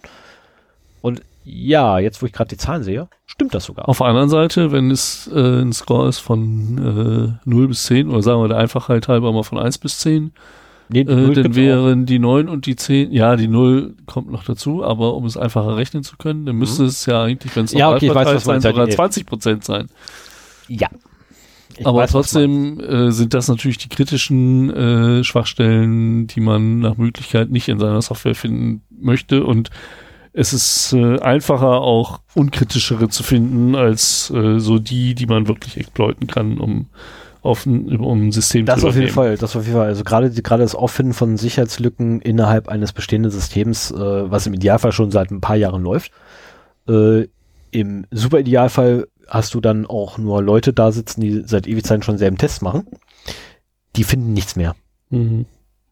Na, die werden einfach nichts mehr finden, weshalb es ja dann Gott sei Dank so Sachen gibt wie äh, Google Project Zero oder so. Ne, wo Leute einfach nur dafür bezahlt werden, mach mal was kaputt, mach was du willst. Hauptsache es geht einmal im Monat irgendwas kaputt. ne, Das klingt doch nach dem idealen Job für dich. Nein, bei Google möchte ich nicht arbeiten. also ja, an sich schon, aber nee. Nee, also im Sicherheitsbereich möchte ich nicht arbeiten. Dann, dann eher so, so tatsächlich im normalen Qualitätssicherungsgeschäft so, hier, mach was immer du willst mit unserer Software. Hauptsache es geht irgendwas mal irgendwann kaputt. Bin ich sofort dabei. Da wird gesammelt. Bis das Ding kaputt ist. Ähm, genau, und damit wäre ich jetzt auch quasi erstmal so weit am Ende und ich bin wirklich mittlerweile am Ende, weil mein Auge nachlässt. Ah ja, gut. Dann brauchst du jetzt nicht mehr zu, zu äh, Lesen, das wäre super. lesen, weil den Rest habe ich hier noch. Äh, wir haben noch unsere kleine Rubrik am Ende, Fun and Other Things. Achso, äh, bevor ich es vergesse, in den Shownotes findet ihr übrigens den Link äh, direkt zu den Top 50 der Hersteller Mhm. äh, auf den CVI-Details. Ähm, und dort könnt ihr dann quasi euch selber durchklicken, äh, was die Filter angeht. Ihr oben auf der, äh, ganz oben habt ihr dann gleich die, die Filtermöglichkeiten nach den Jahren, darunter nach den Scorings. Ähm, beziehungsweise in den Hersteller selber könnt ihr nach den Scores suchen und so weiter. Ähm, ist eigentlich selbst, mehr oder weniger selbsterklärend. Ist ganz cool. Könnt ihr mal eine machen. schöne Seite. Ist interessant, da mal ein bisschen rum zu brausen. Genau, macht das mal. Macht Spaß. Ja. Oder nicht. Je nachdem. So, jetzt muss ich aber echt vom Monitor weggucken und das Ding dunkel stellen, ey. Alter Gut. Schwede. Dann gehe ich jetzt zu äh, unserer kleinen Rubrik Fun and Other Things am Ende äh, hin und bevor Stefan nach alter Zero-Day-Tradition mal wieder ein kleines Geschenk bekommt, ähm, muss er sich noch ein wenig gedulden und ich wollte noch einmal unseren Kommentatoren danken äh, für das Engagement äh, und vor allen Dingen äh, an Blognix nochmal äh, die kurze Mitteilung, so lange Kommentare sind keine Belastung. Ähm, das, äh, ich hatte so das Gefühl, dass er das ein bisschen so verstanden hat. Ähm, ich lese sie auch alle sehr, mir sehr interessiert durch. Ich Ähm. auch, ich bin nur dieses Mal nicht zugekommen. Was könnte ich jetzt noch sagen? Aber äh, es ist irgendwie zu viel, um da meinetwegen in den Sendungen detailliert drauf einzugehen oder sowas. Aber ich finde das toll als Anregungen, die sind nicht äh, vergebens und äh, wir freuen uns darüber und lesen die auch gerne. Ähm, er erwähnte auch im letzten Kommentar so von wegen, äh, muss ich mal einen eigenen Podcast machen, der sich noch mehr an Anfänger richtet. Ich dachte eigentlich, wir richten uns an Anfänger, aber ich glaube, das hat sich auch weiterentwickelt äh, im, im äh, Zuge unserer mittlerweile fast dreijährigen Podcast-Geschichte, weil wir halt doch vieles, am Anfang haben wir vieles erklärt Sehr und jeden, tiefgreifend. jeden Fachbegriff irgendwie erklärt und das wird immer weniger, das stimmt schon. Ähm, dazu kann ich aber das, äh, äh, empfehlen. Also es kommt jetzt darauf an, natürlich in welchem Bereich. Wie gesagt, ich habe einen Kommentar leider nicht gelesen. Ähm, ich könnte dazu jetzt nur, nur äh, eine Empfehlung aussprechen. Und zwar hat der Ford den Podcast Weichspüler, wo es demnächst äh, um die Thematik ähm, IT-Security, der ich persönlich habe es bezeichnet als IT-Security für Dummies gehen wird. Mhm. Ähm, wie viele Folgen dem gewidmet sind, ist noch nicht ganz klar.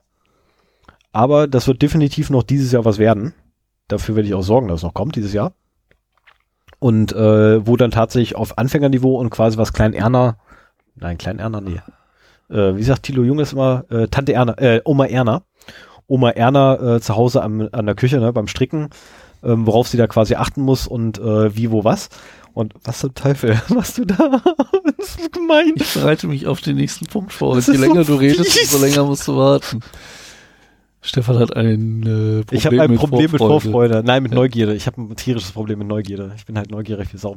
Nee, also von daher und ähm, lange Kommentare sind definitiv kein, äh, kein Problem. Wie gesagt, ich lese es mir auch noch durch. Ich bin jetzt so in den letzten Tagen ähm, nicht dazu gekommen, irgendwas zu machen, großartig. Äh, und ich habe heute auch erst mitgekriegt gehabt, dass wir Kommentare haben auf der Seite. Ah ja. Ja, der Maildienst hat schon wieder verkackt. Ich weiß aber nicht warum. Also mal kommen die bei mir an und mal Bei mir nicht. kommen sie immer an. Wie gesagt, mal, mal. Tja, vielleicht. Bei der Sendung davor kam Das, jeder das einzelne. ist halt so die Sache mit dem selbstkonfigurierten Mail-Server. Das birgt auch seine Risiken. Das so, auf jeden Fall. Egal. Ähm, Genau, machen wir Lass weiter. uns mal zum Abschluss kommen. Genau, ähm, Und- eure Kommentare lese ich noch und dann äh, gibt's da auch eine Reaktion von mir beim spätestens beim nächsten Mal. Ah ja, okay. Und äh, ja, ich habe äh, mir im Internet, da kriegt man ja so schön viele kleine günstige Sachen Ja. und äh, habe ich mir jetzt letzte Woche was bestellt, von dem ich nicht wusste, dass das gibt.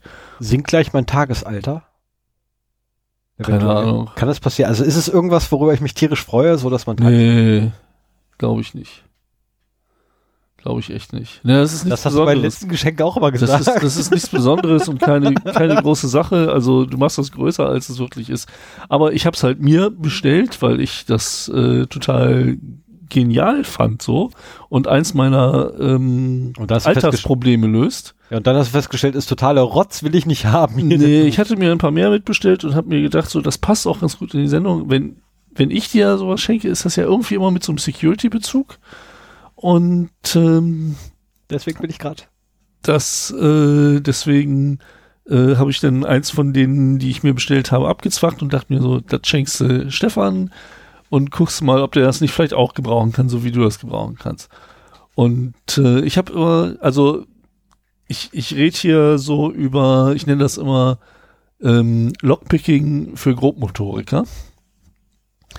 Und zwar. Bamba. Was? Ein Bumper. Nee, nee, nee, nee, nee. Ähm, Okay, für Du gehst doch bestimmt- du gehst doch bestimmt äh, gelegentlich mal einkaufen, oder? Ja. Und da hast du diese, diese Einkaufswagen, die sind immer mit diesen Ketten gesichert, Ja. die man da so reinstecken muss. Ne? Und dann hast du, also ich hatte eine Zeit lang immer einen Euro im Auto liegen. Nee, ein. Zahnstocher. Du brauchst nur einen Zahnstocher, mehr nicht. Ah, der Herr weiß schon, wie es geht. Das ist ja, oh nee, dann, dann brauchst du, dann brauchst du das gar nicht, was ich dir jetzt geben wollte. Weil Was hast du denn? Was hast du denn? Was, was denn? ich habe quasi einen Nachschlüssel oder einen Universalschlüssel für diese Einkaufswagensysteme. Ähm, ich kann es dir leider nicht vorführen. Ich habe mir extra äh, so ein Ding bei eBay äh, für kleines Geld bestellt, Aber er passt nicht. um es ausprobieren zu können. Ich kriege diese Kette nicht durchgetrennt. Also ich, Das machen wir gleich. ich muss dazu sagen, äh, was was ich hier vorzeige, ist halt so ein, so ein Ding, das man auf einen Einkaufswagen schraubt, wo man halt die Dinger mit verbindet und mit so einem Münzschloss eben, ne, lass mich mal eben. Äh, das machen wir danach, wenn wir offline sind. Mit so einem Münzschloss, Münzpfandschloss verbindet, Mhm. so dass man halt die nur rauskriegt, wenn man dann Euro reinsteckt. Und die Leute dann denken, dass äh, sie sie zurückbringen müssen, weil da dieser dämliche Euro oder eine Plastikmünze drin steckt. Ähm, mein Problem ist, dass ich dann immer nie einen Euro dabei habe oder sowas. Und den, den ich im Auto habe, den gebe ich auch irgendwann aus. Und ich hatte jetzt eine Metallmünze, die, das war einfach nur so ein Rewe-Chip oder Real, ich Mhm. weiß es gar nicht mehr. Ähm, das Ding konnte ich nicht ausgeben, das hatte ich in meinem Portemonnaie und ist es weg. Ich habe keine Ahnung, wo das hin ist. Ähm, also die Dinger verschwinden bei mir immer. Und dann habe ich im Internet äh, quasi den, den, das Lockpick-Set für diese Einkaufswagen-Dinger gesehen. Das ist ein kleines Plastikteil, das halt so eine Rundung hat äh, in der Größe eines 50-Cent-Stücks oder 1-Euro-Stückes, das man halt reinsteckt. Das kann man am Schlüsselbund haben, da kommt es nicht weg. Das steckt man rein, um äh, den Wagen auszulösen. Mhm. Dann zieht man es einfach wieder raus, steckt seinen Schlüssel wieder in die Tasche und benutzt es beim nächsten Mal wieder. Und das ist Voll. Genau, deswegen, deswegen sage ich auch äh, Lockpicking für Grobmotoriker, weil das ist zwar, hat zwar irgendwas mit Lockpicking zu tun, aber halt äh, nicht großartig äh, anspruchsvoll. Voll cool. Und ja, man kann es auch, ich habe mich ein bisschen damit beschäftigt, man kann das halt auch mit einem Zahnstocher oder was anderem machen. Äh, hier diese, diese ähm, Holzgrillspieße, glaube ja, ich, sind das? genau. Und die, Die- sind die vor gehen am allen Dingen- besten. Also wir reden jetzt über diese Münzpfandschlösser, die keine Schublade haben. Ne? Also ich habe hier so eins in der Hand. Äh, Das mit Schublade wird wahrscheinlich morgen oder übermorgen bei mir aufschlagen. Denn, also wenn du die äh, durchtrennen kannst, müssen wir aber müsste ich noch mal irgendwie die andere. Muss jetzt ich, nicht. Ja, muss ich meine Foto immer nachgucken. Okay. Typ, Alter. Ich kann nicht weit gucken. Naja, auf jeden Fall äh, die mit der Schub mit der kleinen Schublade, wo man den Euro reinlegt und dann zudrückt, die kann man auch aufmachen, aber da funktioniert dieser Nachschlüssel nicht für. Okay. Macht nichts. Äh, und, und mein Plan war halt jetzt irgendwie, ich, es gibt diverse Berichte, wie man äh, auch die aufmachen kann. Da braucht man aber was anderes für, nämlich eben so ein, so ein äh, Holzspieß. Und ich möchte eigentlich für mich jetzt mal versuchen, äh, ein kleines Tool, ich bin so ein EDC-Freak, so Everyday Carry, ich habe kleine Multitools über meine ganzen Taschen verteilt, die halt Dinge machen können, wenn ich sie brauche, wenn wir äh, bei unserem alten gemeinsamen Arbeitgeber gekickert haben, äh, dann war schon klar, dass ich derjenige war, der halt immer die lockeren Spielfiguren festschrauben konnte und so weiter. Und äh, da möchte ich halt mir ein kleines Tool machen, das man entweder aus einem Stück Metall sich bauen kann oder halt auch als äh, Vorlage für einen Ich wollte 3D-Drucker. gerade sagen, weil der, der hier kommt aus einem 3D-Drucker. Ja, genau. Ich finde ich finde auch hier diese, diese die Hundetatze voll geil vorne Ja, drin. es, es gibt halt verschiedene Muster, die da drin sind und ich habe halt die Hundetatze genommen, weil wir beide halt gerne Hunde ich mögen. gut. Und äh, dass man dann halt ein Tool hat, womit man nicht nur die ohne Schublade, sondern auch die mit Schublade aufkriegt. Muss ich mal gucken, ob ich das hinkriege. Ähm, naja, auf jeden Fall habe ich mich damit beschäftigt. Ich habe viel über Einkaufswagen gelernt in den letzten zwei Wochen. Das glaube ich. Und vor allen Dingen auch, was ich nicht wusste, dass die bei vielen Geschäften eine magnetische Wegfahrsperre haben. Und zwar, wenn du äh, einen Einkaufswagen. Das Problem ist halt, dass viele geklaut werden. Die Leute nehmen sich halt so einen Einkaufswagen mit, schieben das bis nach Hause, vor allen Dingen so in städtischen. Habe ich heute auch wieder gesehen. Ja, Drei genau. Leute von. Ja, ich hatte auch erst überlegt, ob ich von solchen Wagen irgendwie diese Dinge abschraube, aber ich wusste nicht, wo jetzt gerade einer ist. Und äh, um das zu verhindern, gibt es äh, Magnetleisten bei der Parkplatzausfahrt von Discountern. Und wenn diese Wagen da drüber fahren, dann entweder blockieren die Räder, so dass es ganz schwer ist Mhm. zu schieben, oder äh, zwei gegenüberliegende werden so eingerastet, dass das Ding nur noch im Kreis fahren kann. Also auf jeden Fall, das, das wusste ich nicht, dass es das gibt, aber ein Kollege von mir meinte so, ja, ja, äh, hier bei mir in Berlin, bei dem einen Aldi, da ist der Parkplatz immer voll, da muss ich am Strand, äh, an der Straße parken und wenn ich dann mit meinem Wagen dahin schieben will, äh, dann geht das nach der Ausfahrt nicht mehr. Frag mal bitte, wo der ist. Da müssen wir, da, da, da müssen wir mal vorbei. Also äh, ich werde ich werd irgendwann mal jetzt die, die örtlichen Aldis abklappern und das ausprobieren. Also ich habe das hier bei uns noch nicht, noch nicht irgendwo Hast gesehen. mal ausprobiert. Muss man machen. Ich meine, normalerweise fährt man mit dem Auto vor und, und packt das dann rein oder wenn man zu Fuß oder mit dem Fahrrad ist, dann wird das ja auch quasi noch auf dem Parkplatz umgeladen. Man kommt ja normalerweise nicht in die Verlegenheit, das Ding mitzunehmen. Mhm. Das ist auch nicht bei allen so. Ähm, und du hast halt im Eingangsbereich einen speziellen Riffelteppich, äh, der das Ding auch wieder entsperren kann. Also wenn, wenn du zufällig äh, aus der Schlange einen Wagen nimmst, der ganz schwer zu schieben ist, dann schiebt den zumindest bis über den Riffelteppich im Eingangsbereich und dann wird das Ding wieder entsperrt und dann könntest du da, also Einkaufswagen sind Hightech. Ja, ich merke das schon. Und auch diese dämlichen Schlösser. Also ich habe da gebraucht, zwei Euro für bei eBay be- bezahlt. Aber ich hatte erst überlegt, wo kriegt man die her? Ich habe sie erst gebraucht nicht gefunden. Hm. Ach, guck mal, was die neu kosten. Ja, so ein Fuffi. Ne? Gibt ein paar, die sind auch ein bisschen günstiger. Aber es gibt halt auch nicht so viele Anbieter und äh, Wanzel ist halt ein großer Anbieter, der ähm, viele hat. Ja, und äh, die kosten halt auch nicht ohne. Und wenn man dann bedenkt, da muss auch noch so ein Gittertier äh, dran, das Ja. auch noch was kostet, mit so einer magnetischen Wegfahrsperre. ja, das ist Also Ja. ähm, es gibt wohl Filialen, die haben gesagt, dass sie pro Jahr einen kompletten Satz Gittertiere neu kaufen müssen. Und äh, das ist dann schon ein Kostenfaktor, ne? wenn die halt so im Laufe der Zeit wegkommen. So, ja. naja. Ja, viel Spaß damit. Äh, vielleicht kannst du es ja gebrauchen, wenn ich mit dem Universal äh, Picker weiterkomme, dann melde ich nochmal. Das wäre auch ein geiles Merchandising für den, für den Podcast. Das auf jeden Fall, ja. Das ist, äh, dann, dann müssen wir echt Merchandise anfangen. Da können wir, kann, können wir uns das 3D drucken lassen und äh, schön das Podcast-Logo da drauf. Und äh, dann haben wir ein Giveaway, das auch wirklich Sinn macht. Richtig. So, so viel dazu. Dann habe ich jetzt mein Pulver verschossen. Achso, wollten wir ja noch versuchen. Hast du zufällig einen Bolzenschneider? Ich habe, Irgendwas finde ich unten. ich habe keinen Bolzenschneider. Ich bin heute vor der Arbeit in den Baumarkt gerannt, äh, auf dem Weg zur Arbeit, weil ich weiß, dass dort für die Ketten, die sie da verkaufen, Bolzenschneider rumliegen. Und du siehst ja auch Knabberspuren. Ich habe es Mhm. nicht geschafft, den damit aufzukriegen. Das war echt ätzend. Also zie- dann wird es ein ziemlich weiches Material sein. Gehe ich mal von aus. Also, ne? Also, weich jetzt im Sinne von, ne? Zäh. Weichheit. Ja, ja, genau. Ne? Also, das, das wird nicht klappen. Ich krieg das gleich unten hin mit Sicherheit. Ja, bin ja mal gespannt. Außerdem sehe ich dann mal deinen Keller. Ich habe schon alles kaputt gekriegt. Ja, ich muss nur ein bisschen suchen, weil irgendwo muss, also irgendwo habe ich ein Univers. Schwerer, schwerer Mottek und irgendwie so ein Spalteisen wäre auch eine Möglichkeit. Irgendwo- Also ich hätte nicht gedacht, dass in, in diese Ketten von den Einkaufswagen so viel Stabilität reingebaut wird, weil ich meine, so toll ist es jetzt auch nicht, die mit dem Bolzenschneider zu klauen. Naja, Nö, aber das ist, äh, liegt auch mit daran, dass die tatsächlich halt ein relativ weiches Material haben, was einfach auch nachgibt, wenn du da mit dem Bolzenschneider draufhaust. okay. Und äh, dadurch wiederum hast du, kriegst du halt ähm, ups, Probleme, die äh, durchzuschneiden. Weil, wie du dann nicht richtig siehst, hast du dann nur diese Verformung. Ja. Da wird wahrscheinlich der Bolzenschneider eine Kerbe gehabt haben, Ich die du getroffen hast. Liebes Bauhaus-Team Braunschweig, es tut mir leid. Liebes Steven Braunschweig, die Kerbe war schon vorher da. Genau. Sonst wäre das Ding durch. Ja, Ja, so, dann äh, würde ich sagen, könnten wir quasi, ne, packenderweise packen und zumachen und dann, äh, ne, Matzel und so. Und Watzel und Ah ja, Stanislav? muss ich ja hier Musik abspielen, genau. ja.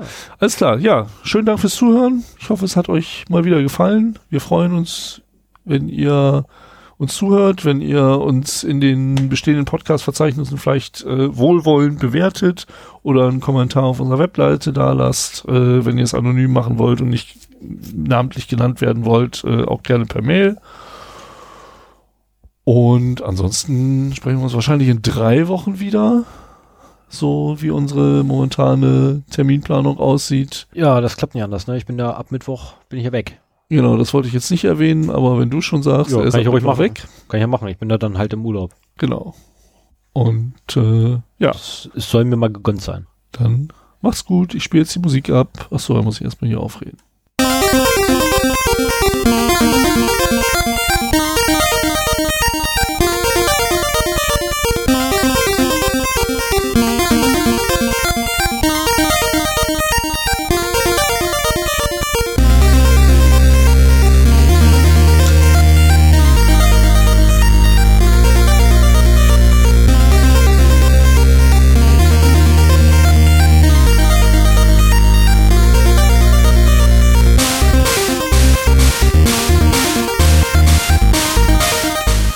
Hätte denken können, ne? Dass du schon wieder weißt, wie man diese Dinger aufmacht. Warum fragst du mich nicht? Ich wollte das ja als Überraschung machen. Ich hätte, ich hätte das sogar live, live hoffen können. Der war einfach zu real gelaufen. das ist ja quasi in der Ecke. Also normalerweise hätte ich jetzt gedacht, ey, weißt du, komm, wir gehen mal kurz zum Netto. Lagern die Dinger mit mal drin. Ah, okay. Kannst du keiner draußen mitnehmen, das ist scheiße. Aber real hat sie gedacht, noch draußen, da können wir mal vorbeifahren, mal und Das ist relativ einfach. Ich habe auch ähm, so, so Bratspie äh, hier Bratenspieß, wenn du hier äh, Rollbraten oder so machst, aus Metall. Einfach nur reinstecken bis zum Anschlag, einmal links, einmal rechts offen. Ja, du musst halt diese Backen äh, Genau. zur Seite drücken. Nicht zu weit zur Seite, aber so, dass Bisschen halt, genau, bis ist und dann geht das Ding durch. Also, und es gibt, es gibt die auch in verschiedenen Formen, die teilweise eben genauso funktionieren. Aber den Kracher, den ich jemals gesehen habe, ist ein Typi gewesen und so, so, ein- so ein Zahn, so einen langen Zahnstocher, einfach hingegangen, reingeschoben, rausgezogen, fertig. Also ohne Zielen oder, also ich muss noch zielen. Ne? Ich muss zielen und da drin noch ein bisschen rumfummeln. Und der wirklich hingegangen, offen. ich habe daneben gestanden so, äh, das ist nicht ernst, oder? Naja, es gibt ja auch eine kriminelle Anwendung davon, nämlich dass du mal eben schnell Den äh, Euro wieder rauskriegst. den Euro rauskriegst, wenn du einen herrenlosen Einkaufsmarkt siehst. Und äh, Ja. das kann ja durchaus. Würde ich nie machen. Nein, nein, nein. Aber es gibt Leute, wir reden ja hier immer über böse Leute, die das vielleicht machen können. Richtig. Und äh, die dann halt mal eben schnell ihre Tageskasse ein bisschen aufsprechen. Ja, mir fallen aber auch gleich so ein paar Sachen ein, ey. Ja, und schön wäre es halt, wenn man quasi alle damit abdecken kann und dann vielleicht auch ein bisschen kleiner das Ding noch macht. Also es gibt, ich habe schon geguckt, so bei den Portalen für 3D-Druckmodelle gibt es auch noch äh, welche, die ein bisschen kleiner sind, so ähm, was ich sehr angenehm finde, weil ich das gerne miniatur miniaturisiere. Und dann müssen wir halt auch was finden für diese Schubladengeschichte. Ich weiß, wie ich sie aufkriege, auch mit so einem Holzstück. Aber ähm, das muss halt auch so sein, dass das idiotensicher bei jedem Mal funktioniert und dass man das nicht trainieren muss oder sowas. Das Ding kannst du ohne Training reinstecken, rausziehen, fertig. Ja, ich weiß ja schon, was kriegt. Ja, unbedingt. Jetzt kriegt das Kind. Das ist der Fall. Das kriegt eins, das kriegt eins meine Kiwis. Ganz klarer Fall.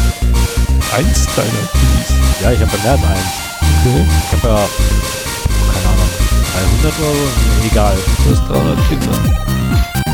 Wir blenden mal die Musik aus und äh, lassen uns noch 10 Minuten die Geschichte von Stefans 300 Kindern erzählen. Mir schnell erzählt. Das ist jeder, den ich jemals trainiert habe.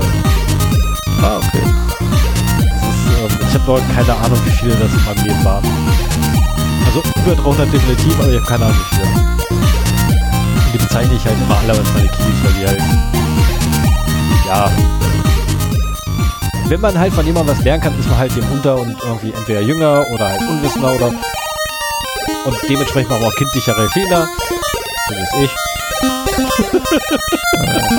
Sag noch dazu, worin du sie trainiert hast. Ähm, oh, unterschiedlich. Kickboxen, Jiu-Jitsu, Judo, Aikido, Taekwondo. Kampfsport. Also Kampfsport. okay. Auf gut Deutsch, Kampfsport. Was? Nein, ich bin keiner, mit dem man sich nachts anlegen möchte, weil mit mir macht's keinen Spaß. Und Nicht, weil ich jetzt was Gegenüber- noch? Nee, gar nicht. Also ich habe draußen noch den Sandsack hängen, das war's. Ja, okay. Das, Also ich, ich bin jetzt auch nicht einer der, Ty der Typen, der irgendwie hier draußen jetzt, also wenn da, wenn da irgendwie ein 2x2 Meter Schrank ankommt und mir auf die Fresse hauen will, dann haut er mir auf die Fresse. Da kann ich auch nichts mehr gegen tun. ähm, passiert halt, also um Gottes Willen. Aber auf der anderen Seite, warum bin ich natürlich darauf vorbereitet bin, dass so ein 2x2 Meter Schrank mir um dir auf die Fresse hauen will, dann gibt's Mittel und Wege, wie ich halt den platt kriegen könnte. Wenn ich Glück habe. Wenn ich Glück habe. Es ist alles mal eine Frage von Glück. Na, also, ähm, ja, ja, genau. schönes Schlusswort. Egal, genau. Alles eine Frage des Glücks, ob man denn überlebt oder nicht mit dem Scheiß, den man da macht. So, würde ich sagen, ja, ja, fertig, ne? Tschüss, adios. Alles klar, macht's gut. Tschüss. Bis zum nächsten Mal. Ciao. Achso, ich muss mal Stopp drücken, ne? Scheiße. Bis dann, tschüss.